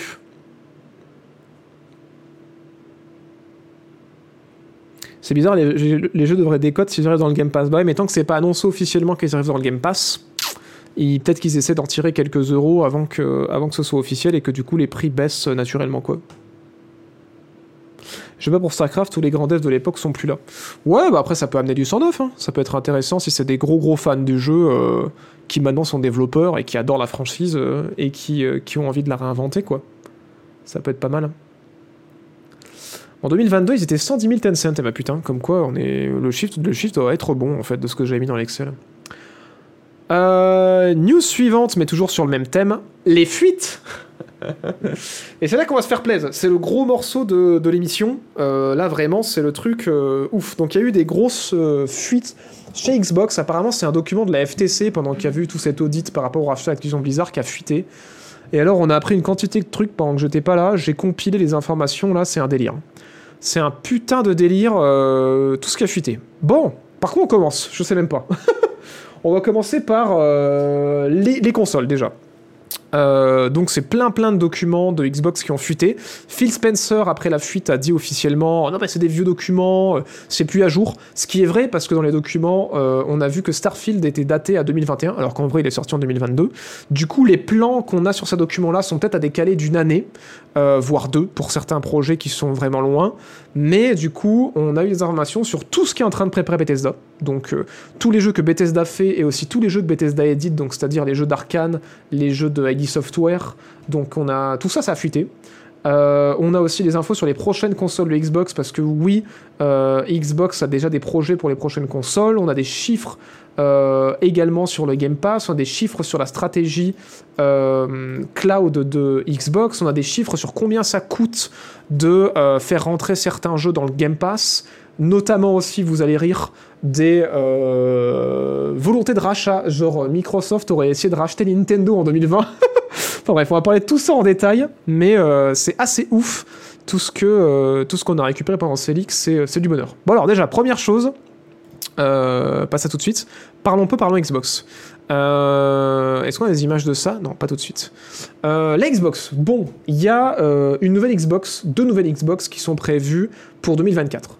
Euh, Il y a là une nouvelle version de la Xbox Series S, donc qui est la moins chère et la moins performante, qui est censée sortir l'été prochain euh, pour 300 euros. Mais il y a aussi une nouvelle version de la euh, Xbox Series X, donc qui est la plus puissante. Et je crois que j'ai des images de ça, là je crois, ouais c'est ça. Des images de ça ici, qui va changer de design. Alors bon, c'est des concepts, hein, c'est pas forcément le design final. Je trouve ça particulièrement moche, mais, mais euh, c'est intéressant euh, ce qui va venir avec. Alors du coup, on n'est plus sur un carré, on est sur un cylindre. Pourquoi pas Euh, On perd le délire du X sur le haut de la boîte, mais pourquoi pas Mais par contre, c'est surtout ce qui va venir avec et ce qui va être dedans qui est assez intéressant, parce que la console va être vendue au même prix que la console actuelle, donc 500 balles. Elle va arriver en octobre euh, 2024 s'ils tiennent leur date. Il y aura maintenant de l'USB-C, il y aura 2 Tera d'espace disque dessus, il y aura un meilleur Wi-Fi, mais surtout, surtout, euh, ce qui est le plus intéressant en fait sur euh, cette annonce-là, c'est ça, c'est qu'en fait, alors c'est un concept encore une fois, hein, ça va peut-être pas ressembler à ça, mais c'est qu'en fait Xbox penche sur une nouvelle manette qui va euh, potentiellement arriver avant l'été 2024, donc il va sortir avant les consoles. Et c'est ça qui est trop bien, c'est qu'en fait c'est une manette avec du retour haptique. Donc c'est-à-dire la technologie qu'a PlayStation. Vous savez, c'est euh, ce dont euh, je vous ai parlé plusieurs fois et dont vous avez peut-être entendu parler ailleurs, c'est-à-dire des vibrations qui sont plus fines et qui permettent de sentir en fait dans les vibrations de la manette le type par exemple de sol sur lequel votre personnage est en train de marcher quoi. Vraiment, c'est assez ouf si vous n'avez pas essayé ça euh, et que à un moment donné vous allez dans une Fnac ou un truc comme ça et qu'il y a une PlayStation qui a essayé, essayez la manette parce que c'est vraiment un truc qui est particulier. Et au niveau des gâchettes, il y a vraiment un retour en fait de alors ça c'est le retour haptique ce que je viens de décrire c'est pas le retour haptique c'est euh, l'accéléromètre pardon. Il me semble que c'est ça le nom. Euh, et le retour haptique en fait c'est sur la gâchette où la gâchette est vachement plus sensible et elle a aussi euh, une espèce de résistance qui fait que quand vous jouez à un FPS vous avez vraiment l'impression de sentir la gâchette d'une arme qui lâche et qui vibre quand vous tirez. Et dans Spider-Man notamment quand vous vous suspendez avec les gâchettes dans la gâchette il y a vraiment une, une sensation de tension. Enfin c'est vraiment cool c'est vraiment une des rares technologies récentes qui je trouve euh, ajoute à l'expérience de jeu, euh, en tout cas en termes de, physique, quoi, pas forcément une technologie euh, software, quoi. Et bah, du coup, apparemment, Xbox sont en train de s'aligner parce que ouais, la manette aura un retour haptique, aura un accéléromètre, ce sera une manette à batterie, donc il laisse tomber les piles pour s'aligner avec, avec PlayStation, et ce sera un Bluetooth en 5.2. Donc, euh, donc ouais, pas mal de trucs cool. Notamment, c'est cool parce que ces manettes, elles sont pour la Xbox, mais du coup, c'est des manettes Windows aussi qui vont peut-être ramener les développeurs à tenter plus d'expérience avec euh, le retour haptique et l'accéléromètre pour que bah, c'est quelque chose qui se démocratise encore plus sur euh, console et du coup, on l'espère sur PC. Parce que du coup, ce serait trop bien de voir arriver ce genre de feature aussi sur les blockbusters sur PC, quoi, pour les jeux qui se jouent bien la manette, quoi. Donc euh, ça, c'est vraiment une super nouvelle de ce côté-là. Et malheureusement, j'ai pas de prix euh, sur la manette. Et dernière info, c'est qu'en 2028, donc là, c'est pas du tout l'année prochaine, on va loin. euh, apparemment, Xbox aurait pensé à faire une console hybride, mais le projet pourrait être abandonné. Voilà, on ne sait pas si c'est toujours dans les dans les cartons ou pas, mais en fait, comme on en parlait, on va en reparler un petit peu après aussi. Euh, ben Xbox se rend compte qu'en fait le cloud ça prend pas des masses. Et en fait ils pensaient sortir une console hybride en 2028 qui coûterait que 100 balles et qui en fait serait une console full dématérialisée euh, qui proposerait bah, d'acheter surtout les jeux en ligne et de euh, jouer en cloud quoi. Et c'est pour ça qu'elle coûterait pas qu'elle coûterait rien. C'est parce qu'en termes de har- hardware il y aurait pas grand chose dedans. Et autre info intéressante aussi que j'ai oublié de donner, c'est que la console dont on parlait juste avant, la nouvelle Series X, euh, qui est cylindrique, vous l'avez peut-être euh, vu sur le design, il n'y a plus de lecteur. Donc du coup, ce serait une console 100% numérique. Voilà. Donc euh, je sais pas s'il y aura un lecteur sur la Series S, mais en tout cas, cette nouvelle Series X, elle aura clairement pas de lecteur. Donc, donc ouais, une bifurcation de plus vers le tout numérique qui, euh, d'ailleurs c'est pas dans les news, mais je vous le dis, apparemment il y aurait des fuites comme quoi aussi Best Buy, qui est un des gros gros fournisseurs euh, américains qui vend plein plein de choses, arrêterait de vendre des jeux en physique et euh, des films et des séries en physique. Donc du coup j'ai l'impression que de plus en plus euh, de l'industrie, que ce soit dans le jeu vidéo ou même dans le, dans le divertissement global, est en train de bifurquer à mort vers le 100% numérique. Quoi. Voilà voilà. Euh, Qu'en pense le chat? Ça fait beaucoup d'informations avant que je vous dise, parce qu'il y a encore plein de trucs à parler niveau jeux vidéo et tout, mais déjà on va prendre vos réactions à chaud par rapport à ça. Euh, Alors, Sous l'évier.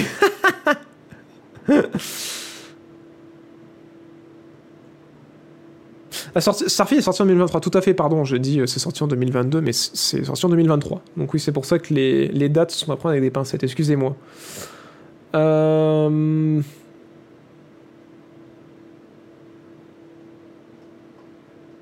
On dirait un Mac Pro. C'est vrai qu'on dirait un Mac Pro, le, la console.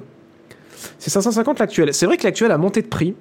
Et euh, c'est pas dit qu'elle soit au même prix, euh, qu'elle soit pas au même prix parce que la fuite dit 500 euros, mais encore une fois, vu que les fuites datent un peu, il est possible qu'ils n'avaient pas prévu de monter le prix de la console et que, ben, en fait, la nouvelle, elle sera à 550 aussi. Mais effectivement, bonne remarque.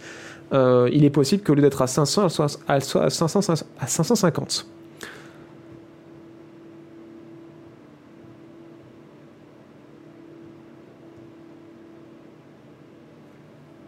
C'est la gâchette adaptive, ça. Alors non, il me semble que euh, c'est euh, le, retour haptique, c'est le truc de la gâchette, mais les vibrations plus fines de la manette, c'est pas l'accéléromètre, je sais plus comment ça s'appelle.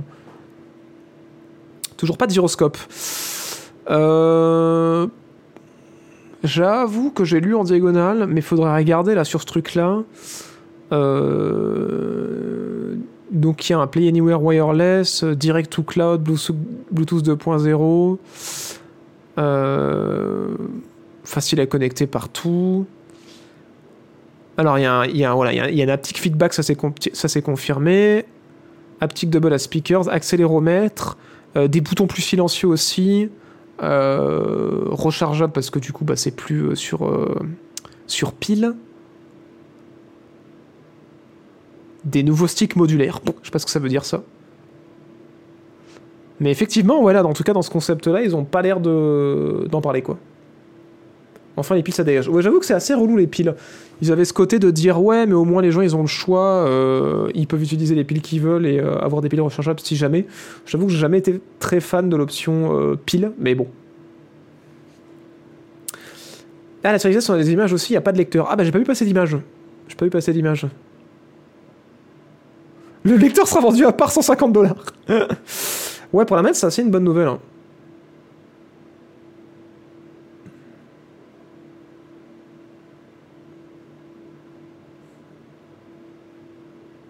Elle reste moins intéressant pour le DualSense car pas de gâchette adaptive.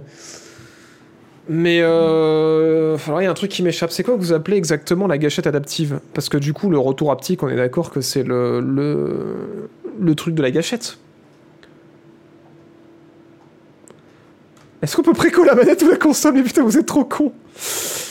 L'entrée, c'est le ça encourage le piratage pour conserver les jeux films. Euh, si le diffusé décide de le retirer de son catalogue, on est déjà euh, le cas avec Disney par exemple. Alors, euh, le full numérique, je pense pas que ça encourage le, piratage. En fait, euh, ce qui encourage le piratage, c'est quand tout est trop cher, je pense, clairement. Et ce qui euh, lutte vraiment contre le piratage, pour moi, c'est pas du tout les déniveaux et toutes ces merdes-là. C'est quand l'expérience utilisateur, elle est meilleure que l'expérience piratage, quoi. Si au bout d'un moment, il y a plus de confort à acheter le jeu parce que tu as, j'en sais rien, le workshop par exemple sur Steam, ou que euh, l'utilisation euh, est hyper facilitée, l'interface est hyper simple sur l'OS que tu utilises ou le launcher que tu utilises, bah, c'est ça qui décourage le piratage, genre les mises à jour faciles, ce genre de trucs-là. Mais par contre, après, ouais, euh, moi je suis d'accord avec toi sur l'autre euh, partie de ta remarque, c'est qu'effectivement pour la conversation des jeux, euh, ouais, c'est quand même dramatique. C'est quand même dramatique parce qu'on voit beaucoup de jeux disparaître de Steam de plus en plus. euh, Enfin, c'est ouais. Pour le coup, ça c'est pas une bonne nouvelle. Pengar, la console cylindrique de au point de vue des composants sans augmenter la taille. Moi, je trouve que c'est une idée de merde. hein. Honnêtement, je trouve ça vraiment une idée de merde de vouloir faire un cylindre. Mais après, oui, je sais rien. Ils sont, ils sont malins, les ingénieurs chez Xbox. hein. C'était impressionnant ce qu'ils ont réussi à faire là, avec la Xbox qui, pour le coup, rentre dans les placards, contrairement à la PS5. Euh, c'est assez bluffant avec leur système de refroidissement aussi, qui est pas con du tout. Donc, euh, ouais, moi j'étais assez impressionné par la conception de la, la série S. Donc, euh, à voir, hein. franchement, si les mecs ont réussi à faire un truc cylindrique, pourquoi pas. hein. Mais c'est sûr que ça part pas. Ça part pas gagnant, quoi, le cylindre. L'accéléromètre, c'est un gyroscope en soi, ok.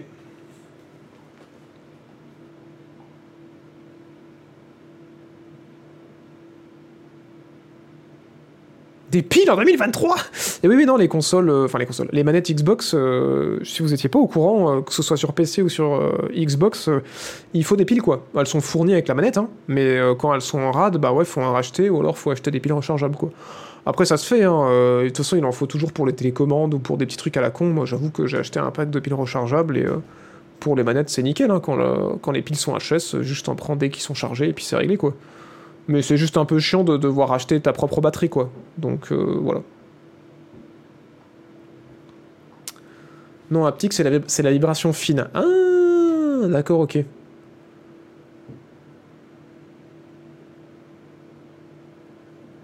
C'est le ressort de merde qui change la résistance quand on appuie dessus. Ah, d'accord. Donc, le fait qu'il n'y ait pas le truc adaptatif, ça veut dire que tu pourras pas avoir la sensation euh, de, résistance quand euh, tu joues un FPS, mais que par contre, tu auras les vibrations fines, euh, genre par exemple quand tu joues Spider-Man ou quand tu marches sur des surfaces particulières. D'accord, ok. Ok, ok.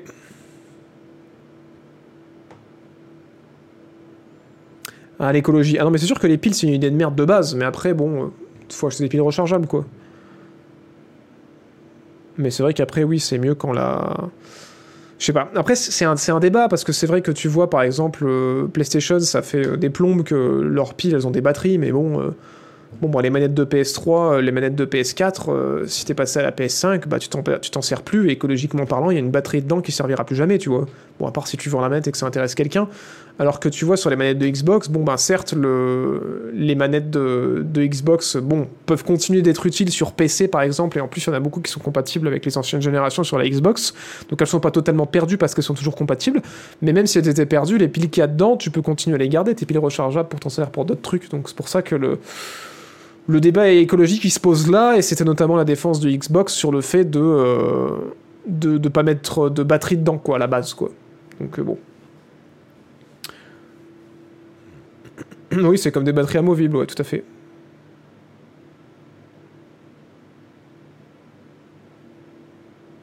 Les batteries non amo- non amovibles, c'est pire pour la planète. Bah voilà, c'était un peu ce qu'ils disait Xbox. hein. Je pense qu'ils sont obligés de se plier parce qu'il y a, une demande des consommateurs de, de vouloir des manettes sans, sans pile, quoi. Mais ouais.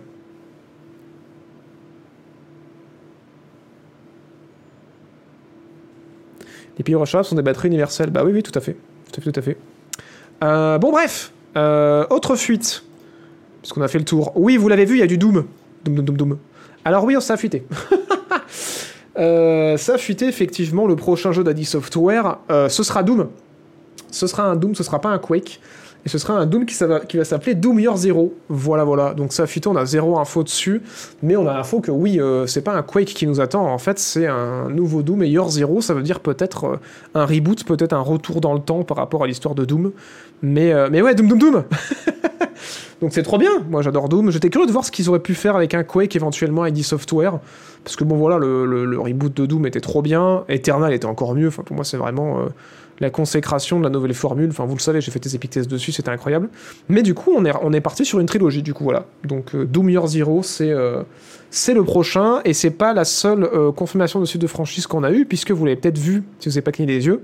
Mais effectivement, Arkane, après Deathloop et Redfall, revient à Dishonored. Voilà, donc le prochain jeu d'Arkane, ce sera un jeu solo, et ce sera Dishonored 3. On a eu l'info aussi de ce côté-là. Euh, donc ça c'est cool. Voilà, moi j'adore Dishonored aussi, je suis trop content. Même si j'avais beaucoup aimé Deathloop, euh, je suis content qu'il revienne un peu sur la franchise parce que ça fait un petit moment. J'espère qu'il marchera mieux que le 2 parce que le 2 était vraiment trop bien, mais il a pas su trouver son public. Et euh, enfin trop bien. Tout n'était pas trop bien, mais il y avait vraiment des, niveaux qui étaient ouf quoi. Genre le niveau du, du manoir mécanique et le, niveau avec le voyage dans le temps, c'était juste insane quoi. Donc euh, trop hâte de voir où ils vont aller en termes d'histoire. Sinon, euh, qu'est-ce que je peux vous illustrer d'autre? On a eu aussi, alors j'ai pas d'image, mais on a eu aussi la confirmation qu'il y aura une suite euh, qui est dans les cartons à Ghostwire Tokyo. Donc il y aura bien un Ghostwire Tokyo 2 euh, qui du coup était un, genre de FPS magique par les développeurs de The Evil Within. Euh, voilà, qui a pas trop trop bien marché apparemment, mais euh, visiblement suffisamment pour qu'il y ait une suite qui soit en cours. Bon, il n'était pas super bien reçu parce que euh, l'idée était intéressante de mémoire. Bon, ça commence à dater maintenant, mais je crois que c'était l'open world qui était pas ouf, si je me rappelle bien. Et ben voilà, il y aura une suite. Et la mauvaise nouvelle qui vient avec cette annonce-là, c'est que du coup, ben, pour l'instant, il n'y a toujours pas de Evil Within 3 dans les cartons. Voilà. Une suite à Ghost Tokyo, oui. Mais Evil Within 3, euh, là, sur le, planning qu'on a vu qui, qui va jusqu'à 2024 ou 2025, parce que du coup, il y a eu un gros décalage. Donc, potentiellement, ce qui va jusqu'à 2025, si on redécale un peu tout, voire peut-être 2026, bah, il n'y avait, pas de- y avait pas de Evil Within 3. Donc, je suis désolé pour les fans de, de la franchise. Quel studio d'Arkane euh, Ça, on n'a pas l'info. On n'a pas l'info dans la fuite, mais j'imagine. J'imagine que ça va être Lyon. Parce que du coup, Lyon, ils ont fait Deathloop pendant que Austin faisait Redfall. Donc, euh, ouais, j'imagine que c'est Lyon. Puis en plus, ce serait logique, c'est là-bas qu'est né euh, Dishonored à la base. Donc, euh, donc, ouais, je pense que ça va être Lyon. Voilà, voilà. C'est par Tango Gameworks? Oui, tout à fait. Tango Gameworks, il me semble. Oui. Oui, oui, oui. Et on n'a pas de news d'ailleurs de. Mais Tango, attendez, je confonds. Ah oui, non, c'est euh, Machine Games qui fait euh, les Wolfenstein. On a eu les infos du coup que Machine Games, mais ça on le savait déjà, bosse bien sur un nouveau jeu euh, Indiana Jones, mais ça on le savait. Bon, c'est pas une grande news, mais. On avait eu. Je sais pas si on n'avait pas eu un petit teaser très court. Voilà, si on avait eu un petit teaser hyper bref, voilà, il y a les gens qui ont fait Wolfenstein qui travaillent sur Indiana Jones, mais ça on était déjà au courant, on a eu juste la confirmation de ça. Et euh, du côté des remasters, par contre, euh, ça va peut-être vous surprendre, mais ou pas. Euh, mais on a eu des confirmations, notamment qu'il y avait un, c'est remaster de Fallout 3 qui est en préparation apparemment chez Bethesda, donc remaster ou remake. Et la même chose sur Oblivion. Voilà, il y aurait un, un remaster remake d'Oblivion qui est en cours et un remaster remake de Fallout 3 qui est également en cours, quoi. Voilà, voilà. Et Ninja je suis curieux. Ouais, moi aussi, en plus, par les gens qui ont fait Wolfenstein, c'est hyper cohérent. hein. Le nazi, ils savent faire. mais, euh, mais ouais, du coup, c'est cool. Voilà, Fallout 3 remaster et euh, Oblivion remaster. Donc euh, voilà, du remaster en voiture, voilà. Et là, vous allez me dire, bah super, beaucoup de nouveautés. Et bien, sachez qu'il y a aussi deux nouvelles franchises en préparation chez Bethesda. Alors, on ne sait pas quel studio est responsable de ça, mais ouais, ouais, il y a deux franchises qui sont en préparation, qui ont juste des noms de code pour l'instant. On n'en sait rien de ce que ce sera. Si vous voulez les noms de code, je peux vous les donner. Je crois que je les avais sur euh, cet article-là, si je me rappelle bien. Ouais, c'est ça. Donc, on a un nom de code de Project Kestrel et Project Platinum. Voilà, voilà. En préparation chez, euh, chez Bethesda. Alors, quel studio, on ne sait pas. Est-ce que c'est Bethesda eux-mêmes? Est-ce que c'est euh, Arkane? Est-ce que c'est euh, c'est autre chose? Voilà, voilà. Un remake de New Vegas Ouais, bah après New Vegas, c'est pas Bethesda qui l'a fait et ils ont pas le studio puisque c'est Obsidian. Bon, tu me diras, ils ont pas le studio. Obsidian appartient à Microsoft et euh, Bethesda appartient à Microsoft. Donc théoriquement, si. Mais, euh, mais ouais. C'était pas eux qui avaient bossé dessus à la base, donc je suis même pas sûr qu'ils ont le code. J'en sais rien en vrai. Enfin, bon, tu me diras, ils ont pas besoin du code pour. Ah, si, peut-être, ouais, ça dépend. Ça dépend quel type de remaster ils veulent faire. On espère qu'ils sh qu'ils shut down pas Skyblivion du coup. Bah, j'espère aussi, hein. Parce que euh, j'avais bien envie de me le faire et euh, je serais vraiment deg, surtout après le taf qu'il a l'air d'avoir abattu euh, le mec de Skyblivion, que il soit, il reçoive une petite visite des, des avocats. Ce serait vraiment, ce serait vraiment con. Pourquoi le remaster ne serait pas sur PS5 Bah, Pourquoi personne n'a dit que le remaster de Fallout euh, 3 ne serait pas sur PS5 Ah pardon Ah oui, non, t'es en mode espoir. ah oui. ah oui, en fait, t'es en, PLS parce que t'as une PlayStation, mais t'as pas de PC, t'as pas d'Xbox. Euh, oui. Bon, du coup, euh, bah peut-être. Alors oui, effectivement, si Fallout 3 existe sur PlayStation... euh, non, en fait, c'est éclaté comme argument, soit parce que y a, le jeu est sorti sur PlayStation il y a des années, qu'il va sortir euh, malheureusement en remaster sur PlayStation aussi. hein. C'est pas dit du tout. Ça pourrait être une exclue Xbox ou comme une exclue PC. Non, ça ne garantit pas que le jeu soit sorti a des années sur la console pour qui le remaster sorte aussi sur la console. Mais moi, après, ce serait malin de la part de, Microsoft de le sortir aussi sur PlayStation, parce que s'il y a eu un public là-bas à un moment donné, euh, éventuellement, il y, a- des ventes à faire. hein. Mais bon, après, ça, c'est eux qui vont le décider. tu peux pleurer donc, dit le chat. C'est vrai, le Bator, ça va et toi? Des nouvelles récentes de Silksong Oui, le développeur a ajouté des screenshots sur la page Steam. Voilà, c'est tout. c'est tout ce qu'il a, c'est tout ce qu'il y a à se mettre sous la dent. Euh, sinon, du côté des euh, fuites Xbox, on va continuer en rigolant, puisque euh, y a, on a appris qu'en 2020, en 2020, Phil Spencer aurait fait une petite proposition à Nintendo pour euh, éventuellement travailler ensemble, et ils auraient pensé très sérieusement à racheter Nintendo.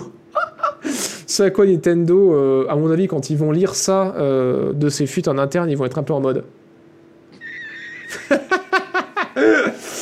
Et euh, je cite Phil Spencer, il a, euh, indiqué euh, aux autres dirigeants chez Xbox et à des gens chez Microsoft que de toute façon actuellement Nintendo, et je cite proprement les mots de Phil Spencer, hein, c'est pas une blague, c'est vraiment ce qu'il a écrit, est assis sur une trop grosse pile d'argent pour que un éventuel rachat soit envisagé.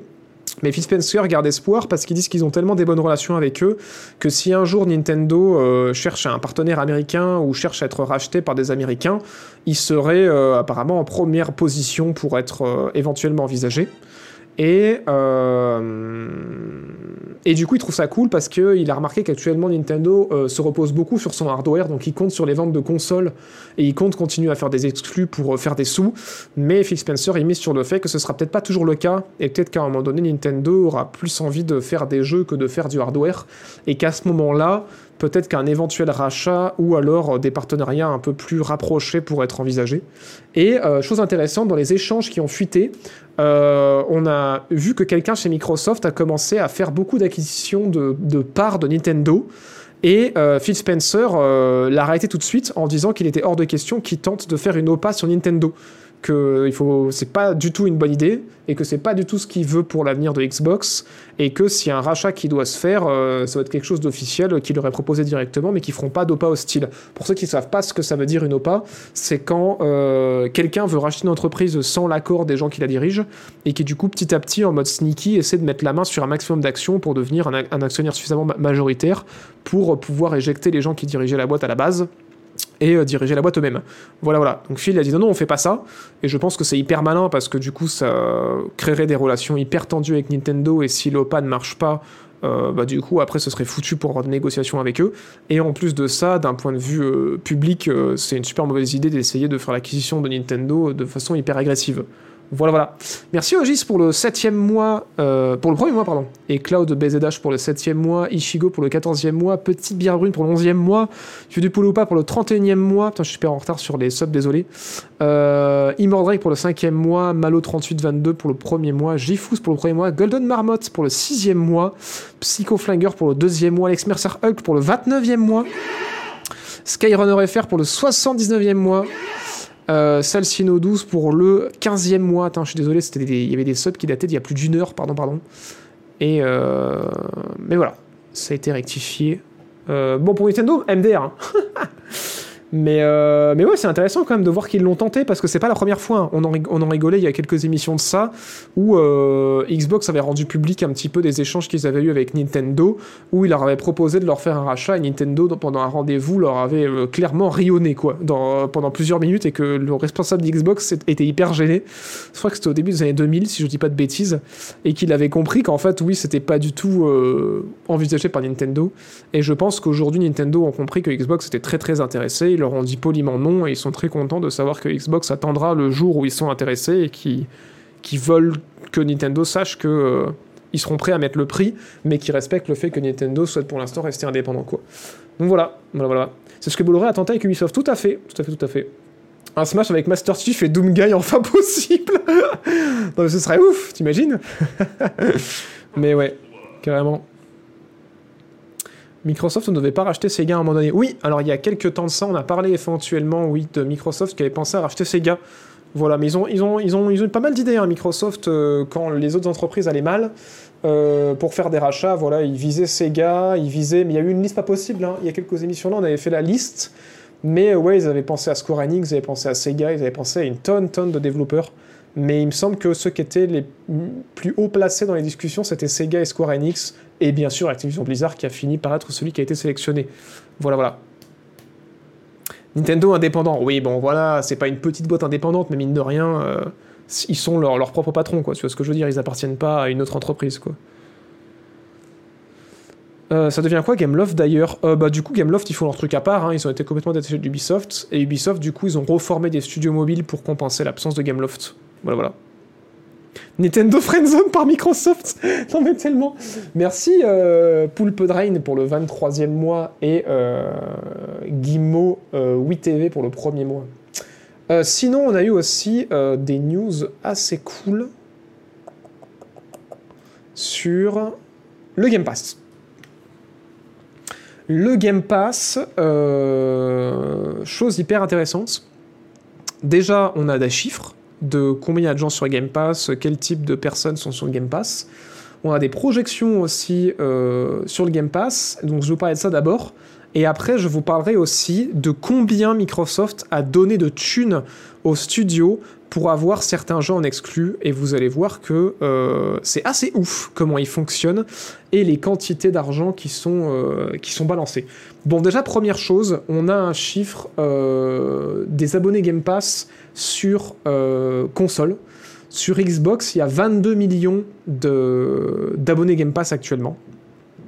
Et euh, apparemment, la proportion des abonnés euh, Game Pass sur PC est vraiment pas très grosse, au point que Microsoft avait fait des projections, même s'ils les ont revues à la baisse, on le sait maintenant, que le cloud dépasserait euh, les revenus du Game Pass PC. Alors bien sûr ça a été revu à la baisse parce que le Game Pass PC a bien grossi, mais surtout le cloud, ça a été un sacré cassage de gueule de la part de Microsoft parce que en 2020 ils ont investi dedans, ils ont accéléré un peu la machine pour parce que personne ne pouvait acheter une console ou un PC, donc ils se sont dit c'est le moment. Mais même malgré cette période de 2020 qui était compliquée, le cloud n'a pas pris autant qu'ils espéraient. Du coup, ils ont drastiquement réduit leurs investissements dans le cloud et euh, maintenant ils sont plus en train de continuer à investir dans les consoles et euh, dans les offres comme euh, le Game Pass et le développement de jeux. Ça, c'était pour la petite parenthèse. Et du coup, on suppose que sur PC, les abonnés Game Pass doivent être à à peu près 3 ou 4 millions donc c'est pas beaucoup par rapport au marché de la console qui a 22 millions, parce qu'il y a quelques mois de ça, ils avaient annoncé 25 millions d'abonnés Game Pass, et vu que là on a les documents qui disent 22 millions, bah du coup euh, on peut recouper pour savoir que le PC c'est... Euh, ouais, c'est pas beaucoup quoi, c'est... Euh, mais ça fait quoi? Ça fait 20% ça? 4 millions de 22 millions? Ça fait à peu près 20% je crois. Un truc comme ça oui, un peu moins de 20%. Bon, c'est quand même, c'est pas mal. Un peu moins de 20%, c'est quand même pas mal. Mais effectivement, ils ont l'air de miser plus sur le Game Pass. Et chose intéressante, la majorité des abonnés Game Pass euh, ont pris l'offre la plus chère. Voilà, c'est ça qui est ouf. Moi, ça m'a mis sur le cul. Je sais plus combien de pourcents c'est, mais euh, la majorité ouais, des gens qui ont le Game Pass, ils ont pris l'offre à 13 balles. Alors moi, je suis dans ce cas-là. Donc j'avoue que ça me surprend pas, mais je pensais pas que c'était si généralisé pour pouvoir avoir le Game Pass sur PC, le Game Pass sur la console et pouvoir accéder au cloud et pouvoir jouer aussi sur mobile au Game Pass. Et voilà, apparemment la majorité des gens qui ont le Game Pass euh, payent 13 euh, ou 14 balles, je sais plus combien c'est maintenant, euh, et ne prennent pas l'offre à 9 euros, ne se contentent pas que de l'offre à 9 euros sur PC. Quoi. Donc ça veut dire que potentiellement la majorité des gens qui l'ont sur, sur la console, bah, vu que c'est pas bien plus cher que ça de prendre le PC aussi, ils doivent le prendre aussi par défaut, je pense. quoi. Voilà, l'Ultimate, ouais. La majorité des gens sont sur l'offre Ultimate, ouais, tout à fait. Tout à fait, tout à fait. Je pensais pas, je pensais qu'on était une minorité et qu'en fait la majorité des gens prenaient juste l'offre console ou juste l'offre PC. Mais non, non, apparemment la majorité des abonnés Game Pass, ils ont pris euh, l'offre Ultimate, quoi. Il y a les jeux EA sur l'Ultimate aussi, ouais, ça doit jouer aussi. Hein. Donc ouais. Maintenant, leur cloud n'est pas ouf, notamment sur PC. Tu peux pas utiliser un clavier et une souris en cloud. Ah ouais, relou. C'est vrai que j'avais pas pensé à ça. Moi, j'avais testé le cloud que, sur, euh, que à la manette sur PC et que sur mobile avec la manette. J'avais pas fait gaffe qu'il y avait des problèmes de compatibilité de ce côté-là. Mais de manière générale, de toute façon, ils y croient pas trop au cloud. Hein. Microsoft, là, enfin, en tout cas, pas au cloud gaming, en tout cas. Mais euh, ils ont réduit un petit peu euh, leurs attentes là-dessus. Et après, hyper intéressant aussi, en restant dans le cadre du Game Pass, euh, merci Take euh, au 8 pour le troisième mois. C'est qu'on a eu euh, des infos sur la politique dans le Game Pass et combien ils payent les exclus. Et notamment, ils ont été vachement abattus par les retards de Starfield parce qu'à la base, il était prévu pour 2021 et il est sorti qu'en 2023. Et du coup, ils ont essayé de draguer un petit peu From Software pour essayer de choper leur jeu. Euh, ce qui a l'air de pas avoir euh, très très bien marché parce qu'ils espéraient pouvoir éventuellement avoir Elden Ring à un moment donné. Alors c'est pas dit que ça se fasse quand même pas, hein, mais, euh, mais ils, aimeraient bien rapatrier les jeux FromSoft dans le Game Pass. les négociations sont en cours visiblement, mais on a appris que la politique en fait de Microsoft, c'est pas si un jeu est bien reçu, c'est combien ça fait de bruit quand un jeu débarque dans l'offre. En fait, c'est ça leur politique, c'est qu'il faut qu'un jeu soit bon, mais si en plus il offre de la visibilité dans... parce que c'est un gros jeu qui est hyper attendu et qui a un côté waouh en mode waouh, c'est dans le Game Pass ça aussi, et ben ils vont avoir tendance à payer plus cher. Donc ça vaut pour des petits indés comme ça vaut pour des gros jeux. Et notamment, ils auraient proposé 300 millions de dollars à EA pour avoir Jedi Survivor dans le Game Pass. Voilà, voilà. Euh, bah du coup c'est pas passé. mais euh, mais ouais, ils avaient fait euh, cette putain de proposition à euh, EA et ils avaient aussi éventuellement de proposer à Warner 250 millions pour avoir euh, Mortal Kombat 1 dans le Game Pass. Bah du coup évidemment on suppose Day One, mais euh, bah c'est pas passé non plus parce que du coup Mortal Kombat 1 n'est pas dans le Game Pass. Mais euh, mais ouais c'est des chiffres qui sont assez impressionnants.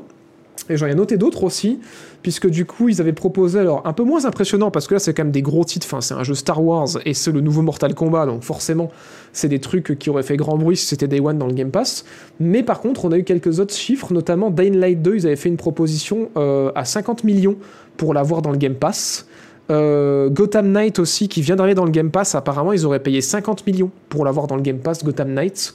Et ils auraient fait une proposition à Assassin's Creed Mirage pour l'avoir Day One dans le Game Pass, et ils auraient proposé 100 millions pour avoir Mirage dans le Game Pass Day One, mais euh, voilà, c'est pas passé. Alors après, je dis Day One parce que je suppose, vu que c'est tombé euh, et que les jeux sont sortis récemment, mais après, c'est peut-être aussi des chiffres euh, pour pas le Day One. Et alors là, beaucoup plus rigolo, Baldur's Gate 3, qui on le rappelle est le jeu le mieux noté euh, de l'année, et même de tous les temps sur OpenCritic, il aurait proposé 5 millions.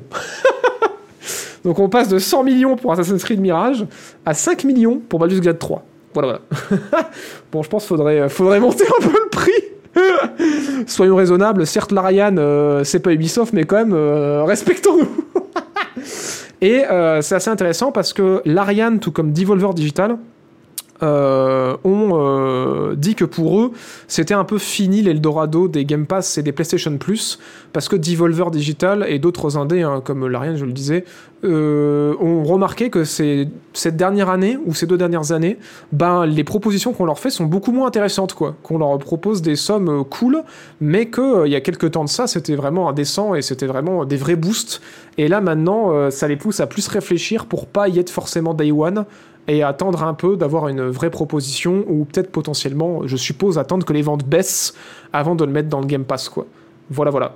Mais ouais, euh, 5 millions pour, pour Baldur's Gate 3 alors qu'ils proposaient euh, 50 millions pour Go- Gotham Knight qui, on le rappelle, est sorti complètement éclaté. Et Assassin's Creed Mirage euh, qui apparemment se vend bien, entre parenthèses. Ubisoft est assez content des résultats, on n'a pas eu de chiffres, mais ils disent que c'est aligné sur Odyssey et sur, euh, sur Valhalla apparemment. Voilà, voilà. Et euh, côté chiffre indécent, euh, la grande question, je pense que vous avez envie qu'on vous réponde, c'est euh, est-ce qu'ils ont fait ça sur indécent?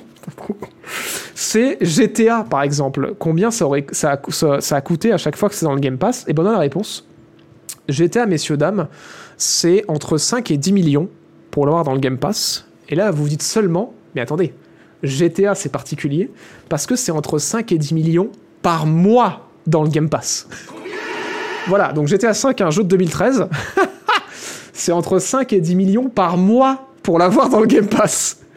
Donc si le jeu reste euh, 12 mois, ça veut dire qu'ils ont payé entre euh, 60 000 et 120 millions de dollars pour l'avoir pendant un an, quoi. Mais non. Donc ouais, quand, euh, quand vous voyez euh, que GTA revient dans le Game Pass, ou que même Red Dead, hein, parce qu'apparemment Red Dead c'est les mêmes fourchettes de prix, débarque dans le Game Pass, euh, ou même dans le PS Plus, hein, parce que potentiellement ils sont obligés de s'aligner sur ces prix-là, euh, dites-vous que ouais, Xbox ils ont quand même bien déboursé leur mère pour que vous soyez content de pas acheter le jeu. Donc euh, ouais, c'est assez ouf. hein. C'est assez ouf. Donc ouais, c'est assez dingo ça. C'est des chiffres qui sont impressionnants et je suis tellement content qu'il y ait eu cette énorme fuite parce que vraiment, ça nous a donné, euh, ça nous a donné quand même matière à, euh, à débattre quoi. Mais pourquoi aussi cher? Bah parce qu'en fait c'est ce qu'ils disent, hein, c'est que euh, plus ça va faire un buzz parce que c'est dans le Game Pass, plus ils sont prêts à payer cher parce qu'en fait eux leur intérêt à Xbox c'est que les jeux ça leur fait de la pub quoi. Quand il y a un jeu qui débarque dans le Game Pass et que personne s'y attendait et que c'est un gros truc, bah ça fait du bouche à oreille, ça crée de la communication, ça fait des articles de presse. euh, Il y a peut-être des créateurs de contenu qui euh, utilisent que, que ce type d'offre maintenant, qui vont y jouer parce qu'ils n'ont pas besoin de le payer. Enfin, je pense qu'il y a tout un système de communication autour de, de la présence d'un gros jeu dans le Game Pass qui fait que ça met en avant l'offre, tu vois.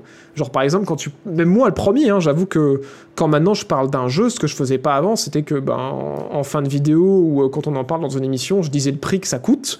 Et maintenant, non seulement je dis combien ça coûte, mais en plus je finis par dire si c'est dans le Game Pass ou, si c'est dans le PS Plus, parce que c'est vrai que bon, bah, c'est un vrai argument quoi. S'il y a un jeu que tu as envie de faire, mais que tu te dis putain, peut-être pas 70 balles, mais que après la personne te précise que c'est dans le Game Pass le PS Plus, et si tu as une de ces offres là, bah, tu es peut-être plus enclin à jouer au jeu. Mais du coup, euh, accessoirement, ça fait aussi de la pub pour l'offre pour ceux qui l'auraient pas encore pris quoi. Ça donne en fait l'impression aux gens qu'il manque vraiment un truc parce que ils ont de plus en plus l'impression que tous les jeux sont dans ce genre d'offre là et que vraiment euh, bah, ils pourraient faire de sacrées économies quoi. Voilà voilà.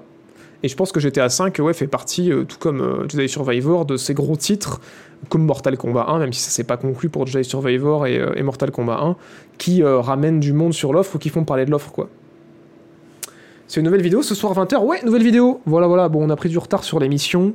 Euh, mais on va bientôt conclure, on arrive vers la fin. Et, euh, après, je vous montrerai dans ma première nouvelle vidéo. Voilà, voilà. Je suis seul à aimer posséder mes jeux sur Steam et à ne pas aimer le principe de la location de Game Pass. Alors oui, bon, comme tu l'as mis entre guillemets, tu les possèdes pas vraiment, même si bon, ils vont pas être retirés.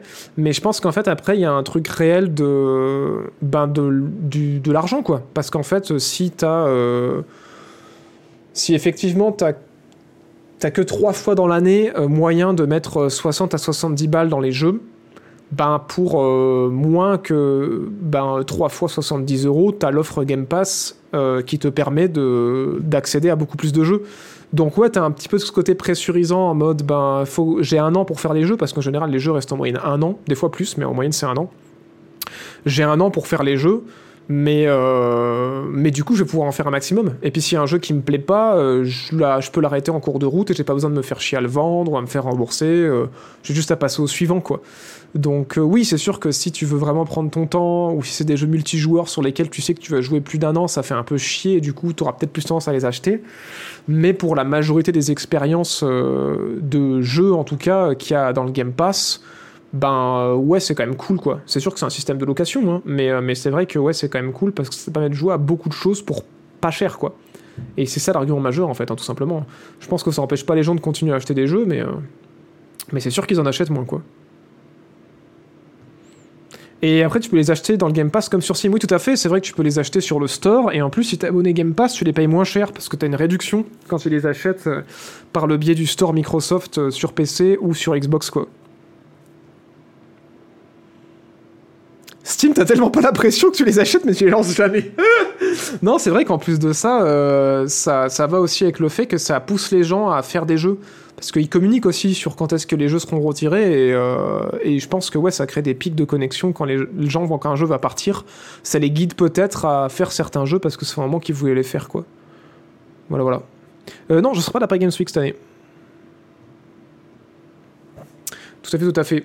Bon, euh, autre news avant qu'on parle de la nouvelle PS5. euh, après ces fuites sur euh, Xbox, c'est le point Unity. Voilà, vous le saviez, on en avait parlé il y a quelques temps. Unity, c'est un gros, pour ceux qui savent pas, moteur graphique, un peu comme l'Unreal Engine, ce genre de truc-là, qui est utilisé par énormément de studios à travers le monde. Beaucoup, beaucoup, beaucoup, beaucoup trop d'indés utilisent ce moteur-là. Et en fait, ils avaient fait un coup dans le dos là récemment où ils avaient demandé euh, à ce que tous les développeurs euh, versent une commission à euh, Unity pour chaque téléchargement de leur jeu qui ferait tourner Unity. Et ils ont justifié ça en mode qu'à chaque fois qu'un jeu Unity est installé, Unity est installé, du coup les développeurs doivent renverser quelque chose, ce qui avait créé un grand coup de gueule. Beaucoup de jeux euh, avaient dit qu'ils se retiraient de la vente parce que ben ils veulent pas payer ça et même certains ne peuvent pas se permettre de payer ça. Unity était revenu en arrière en disant non mais en fait finalement c'est que sur le premier téléchargement euh, par support, ce qui avait continué à faire gueuler et tout. Et euh, ils, avaient ils ont continué du coup à revenir en arrière euh, et essayer de rassurer un maximum de monde. Et euh, ce qui a été pointé du doigt, c'était le CEO de Unity, qui euh, était un ancien CEO de EA, je crois, qui euh, apparemment aurait soumis ces idées-là, et euh, qui, depuis qu'il est arrivé, Unity, ça part vraiment en couille. Enfin, beaucoup de gens l'ont pointé du doigt. Euh, puisqu'il avait essayé aussi de faire un autre truc un peu pas ouf précédemment dans Unity, je me rappelle plus ce que c'était, mais euh, mais voilà. Bon, bref, l'article résume quand même pas mal. Il demandait voilà 20 centimes pour chaque installation. Voilà. Et en gros, ils, avaient, ils étaient revenus en arrière en disant non, mais ça concernera que les gens qui euh, ont euh, passé un certain nombre d'installations, genre ils disaient 200 000 installations. Euh, si vous réinstallez le jeu et que vous le désinstallez derrière, ça comptera pas comme une installation. Les démos jouables, ça compte pas comme des installations.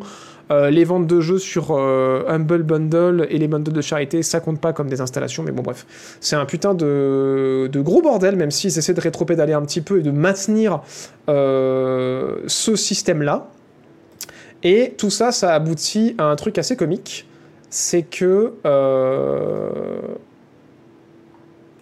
Une refonte d'une nouvelle politique. J'y arrive. Le CEO, donc voilà, qui est ce monsieur euh, John Ricciello, euh, qui était du coup un ancien, il me semble, je sais plus si c'est EA ou Activision Blizzard, je sais qu'il avait bossé, euh, et ben se retire de Unity, voilà. En fait, il a été tellement pointé du doigt pour euh, les décisions qu'il a prises du temps qu'il était chez EA ou du temps qu'il était chez Unity que, en fait, finalement, je pense qu'il était un peu poussé vers la sortie. Et du coup, bah, ce n'est plus le CEO d'Unity. Après euh, 9 ans chez Unity, euh, il, rend, euh, il rend sa casquette et, il s'en va.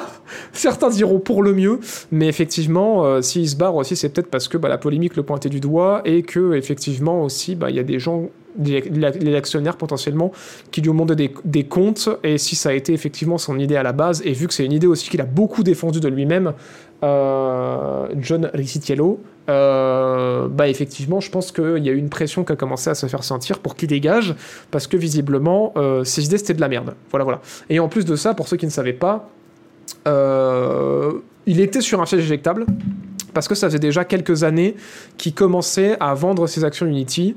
Et euh, il y avait eu, je crois, si je me rappelle bien, les émissions pré- précédentes, on en avait parlé, euh, des histoires comme quoi lui et certaines personnes proches de lui commençaient à vendre des actions avant des grandes annonces euh, de ce type qui allaient faire baisser l'action d'Unity.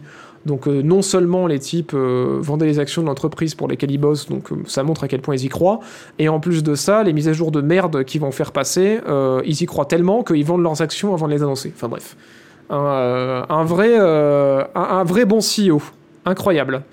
Et euh, je sais plus ce qui avait été balancé dernièrement pour leur retour en arrière. Voilà, tous les jeux publiés avant la mise en place de cette taxe ne seront pas touchés. Et voilà, il faudra atteindre les 1 million de dollars de revenus bruts et minimum 1 million de téléchargements par an pour mettre en place cette taxe à partir des installations ultérieures. Donc voilà, ils ont essayé de, encore rétro-pédaler, mais ils veulent maintenir le truc. Ils veulent maintenir le truc, et à mon avis, ça va faire, ça va faire couler Unity. hein. Ça va faire couler Unity parce qu'en fait, ils, veulent pas rétro-pédaler, quoi. C'est ça le problème. C'est que là, voilà, ils disent que bien sûr, ça concernera pas tous les autres jeux qui, qui n'existaient, qui ont été publiés avant, mais le problème, c'est qu'il y a énormément de développeurs indés qui sont en train de développer sur Unity, qui avaient l'intention de sortir leur jeu sur Unity, qui vont devoir revoir leur plan et peut-être refaire tout le jeu sous un autre moteur. Enfin bref, c'est euh, c'est un drame, mais voilà, ils ont essayé d'assouplir le truc en disant voilà, si t'as fait un million de dollars de revenus euh, et si t'as au moins eu un, million de téléchargements par an, euh, bah du coup t'es soumis, sinon t'es pas soumis. Donc ça veut dire que ça protégera les petits indés, mais bon après c'est chiant si t'as une bonne surprise parce que ton jeu marche trop bien et qu'il est téléchargé un million de fois, bah du coup tu te, re- tu te retrouves à payer 20 centimes pour chaque téléchargement. euh, pour chaque téléchargement du jeu. Voilà, voilà. Mais bon, moi je pense que c'est la merde parce que ça a tellement fait une mauvaise polémique. Il y a tellement de développeurs qui ont déjà commencé à regarder chez les concurrents pour voir euh, chez qui ils vont aller pour essayer de fuir ce problème que, à mon avis, ça va avoir un impact monstrueux sur l'entreprise, quoi. Voilà, voilà. C'est plus ça? Ah, ça a encore changé d'Exhort Ah bah putain. Bah dis-moi. Petit délit d'initié, non mais tellement. tellement le délit d'initié. Salut Kéroben.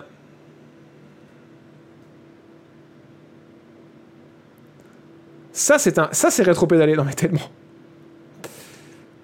Donc, faut faire des jeux qui marchent, mais pas trop. Non, mais c'est ça. Seulement 200 cas de taxes, ça va.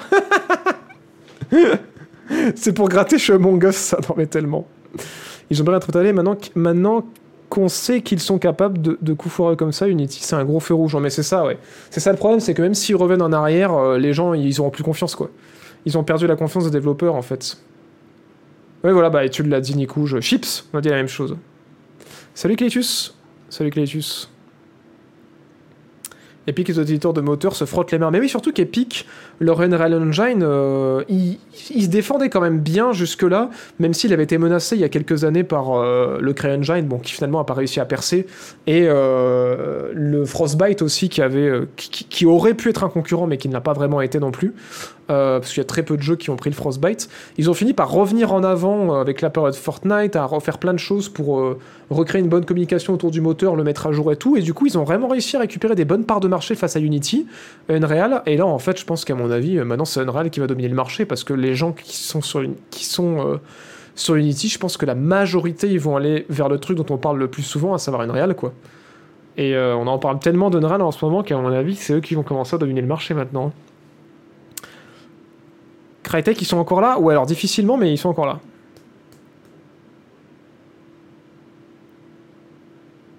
Ouais, les succès imprévus qui pourraient couler des boîtes. Non, mais tellement Tellement, tellement. Euh, sinon, dernière news avant que je vous montre en avant-première ma prochaine vidéo. J'espère que vous avez kiffé en vrai. hein. J'espère que vous avez passé un bon moment. Euh, on va parler de la PS5 Slim. Voilà, ça va être une news brève. Euh, Il y a la PS5 Slim qui a été montrée, on en a pas parlé la semaine dernière. Euh... Putain, mais toutes ces vignettes, j'en peux plus. C'est toutes les mêmes. Alors là, on dirait pas. Le trailer est un peu pourri. Euh, mais en fait, voilà, ils ont sorti une console qui est beaucoup plus petite que la précédente. Alors, ils ont pas fait un côte à côte, mais c'est vraiment beaucoup plus petit quand on voit la taille du, lecteur là. On va, on va mettre une image côte côte. Euh... Bim. Voilà. On va essayer de se faire un vrai. Ah, quoique c'est beaucoup plus petit. C'est plus fin en vrai. Hein. Je sais pas si c'est vraiment plus bas. Est-ce qu'on peut se faire une euh, une côte côte Ah, c'est pas. Elle est, pas ouf ma côte côte. Est-ce que je peux améliorer ça? Non, je peux pas trop. On, va faire une côte côte comme ça. Hop. Voilà. Faut comparer avec la taille de la manette. si, on, se réfère à la taille de la manette, effectivement, la console a l'air un peu beaucoup moins large et un peu plus petite. Voilà, voilà. Donc euh, voilà, c'est la Slim. hein. PlayStation, ils font ça à chaque fois. Ils sortent une Slim qui devrait être vendue à peu près au même prix, qui va avoir la même performance, mais qui du coup va être euh, beaucoup plus petite. Puisque là, on dirait qu'elle fait, allez, à vue d'œil, 3 manettes et demie de haut, où là, elle a l'air de faire euh, un peu moins de 3 manettes de haut, quoi. Voilà, donc à savoir, est-ce qu'elle rentrera dans votre euh, meuble ou toujours pas? Mais c'est vrai que ouais, la différence, c'est pas ouf. Je comprends pourquoi ils n'ont pas mis côte-côte. Peut-être que la diff est pas si impressionnante que ça, et c'est pour ça qu'ils ont pas fait un côte à côte. Mais, euh, mais ouais. C'est marrant parce que quand on regarde la taille du lecteur. Ouais, quoique, vous me direz. En fait, elle est, elle est surtout plus fine, hein, j'ai l'impression. Voilà, voilà. Et euh, peut-être plus de stockage, non? Allez, voilà, les 30%. Ah, ils ils ont pris ça dans la description. Elle est 30% moins volumineuse. Euh... Et réduit de 18%, entre 18 et 24% en termes de hauteur, on dirait. Euh, quand même, voilà, quand même, hein, euh, presque un cinquième de réduction en termes de hauteur. Donc oui, la hauteur a pas tant réduit que ça, c'est plus la largeur, quoi.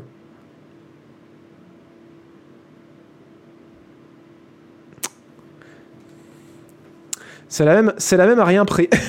Elle est moche, c'est fou. c'est plus les jeux de 18%. ah oui, non, c'est le poids qu'ils disent. Non, wait, c'est le. Ah oui, non, c'est le poids. Oui, c'est le poids. En fait, ils parlent pas de hauteur, c'est le poids qui est, euh, qui est, euh, qui réduit de 18%, mais effectivement, ils parlent que de volume et pas de hauteur. Tout à fait, merci. Je préfère quand même le mini, le mini frigo Xbox. ah merci Skyrunner, t'avais un truc de comparaison Ah, trop bien Bah voilà, parfait.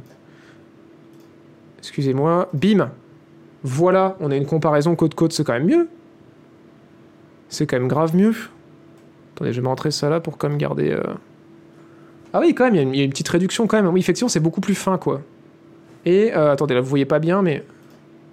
On va se faire un truc mieux. Voilà. Et on voit qu'effectivement, elle est quand même moins haute. Merci Sky.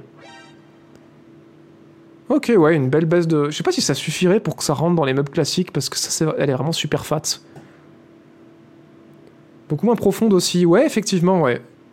Effectivement. Putain, pourquoi ils ont pas montré ça? Franchement, il est éclaté leur trailer. Pourquoi ils ont pas montré ça? C'est beaucoup plus intéressant. Je préco toujours pas, mais c'est normal, on ne préco pas, c'est le mal. Merci Michel SG1 pour le 8ème mois, Pro Sniper pour le 21ème mois, Teiko 8 pour le 3ème mois et Purple Drain pour le 23ème mois. Merci beaucoup de votre soutien. Par contre, le support est payant. Euh, alors, j'avais lu des trucs là-dessus et je me rappelle déjà plus. Ah, mais peut-être que le support, euh, peut-être que le, support qui est fourni il marche pas à la verticale. Pour le mettre à la verticale, il faut en acheter un séparément. Ouais, bon, ok, c'est peut-être justifié. D'accord, d'accord. Y a un support, mais pas deux. Alors qu'avant, le support faisait les deux. Ah ouais, ça doit être ça. Ça doit être ça. Ok, ok. Ok, ok. Et bah très bien. Bon, euh, sur ces belles paroles, messieurs, dames. Merci d'avoir suivi le stream. Je vous donne rendez-vous demain à 18h euh, pour Spider-Man 2. Sinon, euh, vendredi à 20h pour euh, Monster Hunter World. Et sinon, la semaine prochaine à 18h pour une autre émission. Voilà, voilà. Prenez soin de vous. Je vous fais plein de bisous. Et sur ce, vous le savez. Je vous donne rendez-vous au prochain. Show.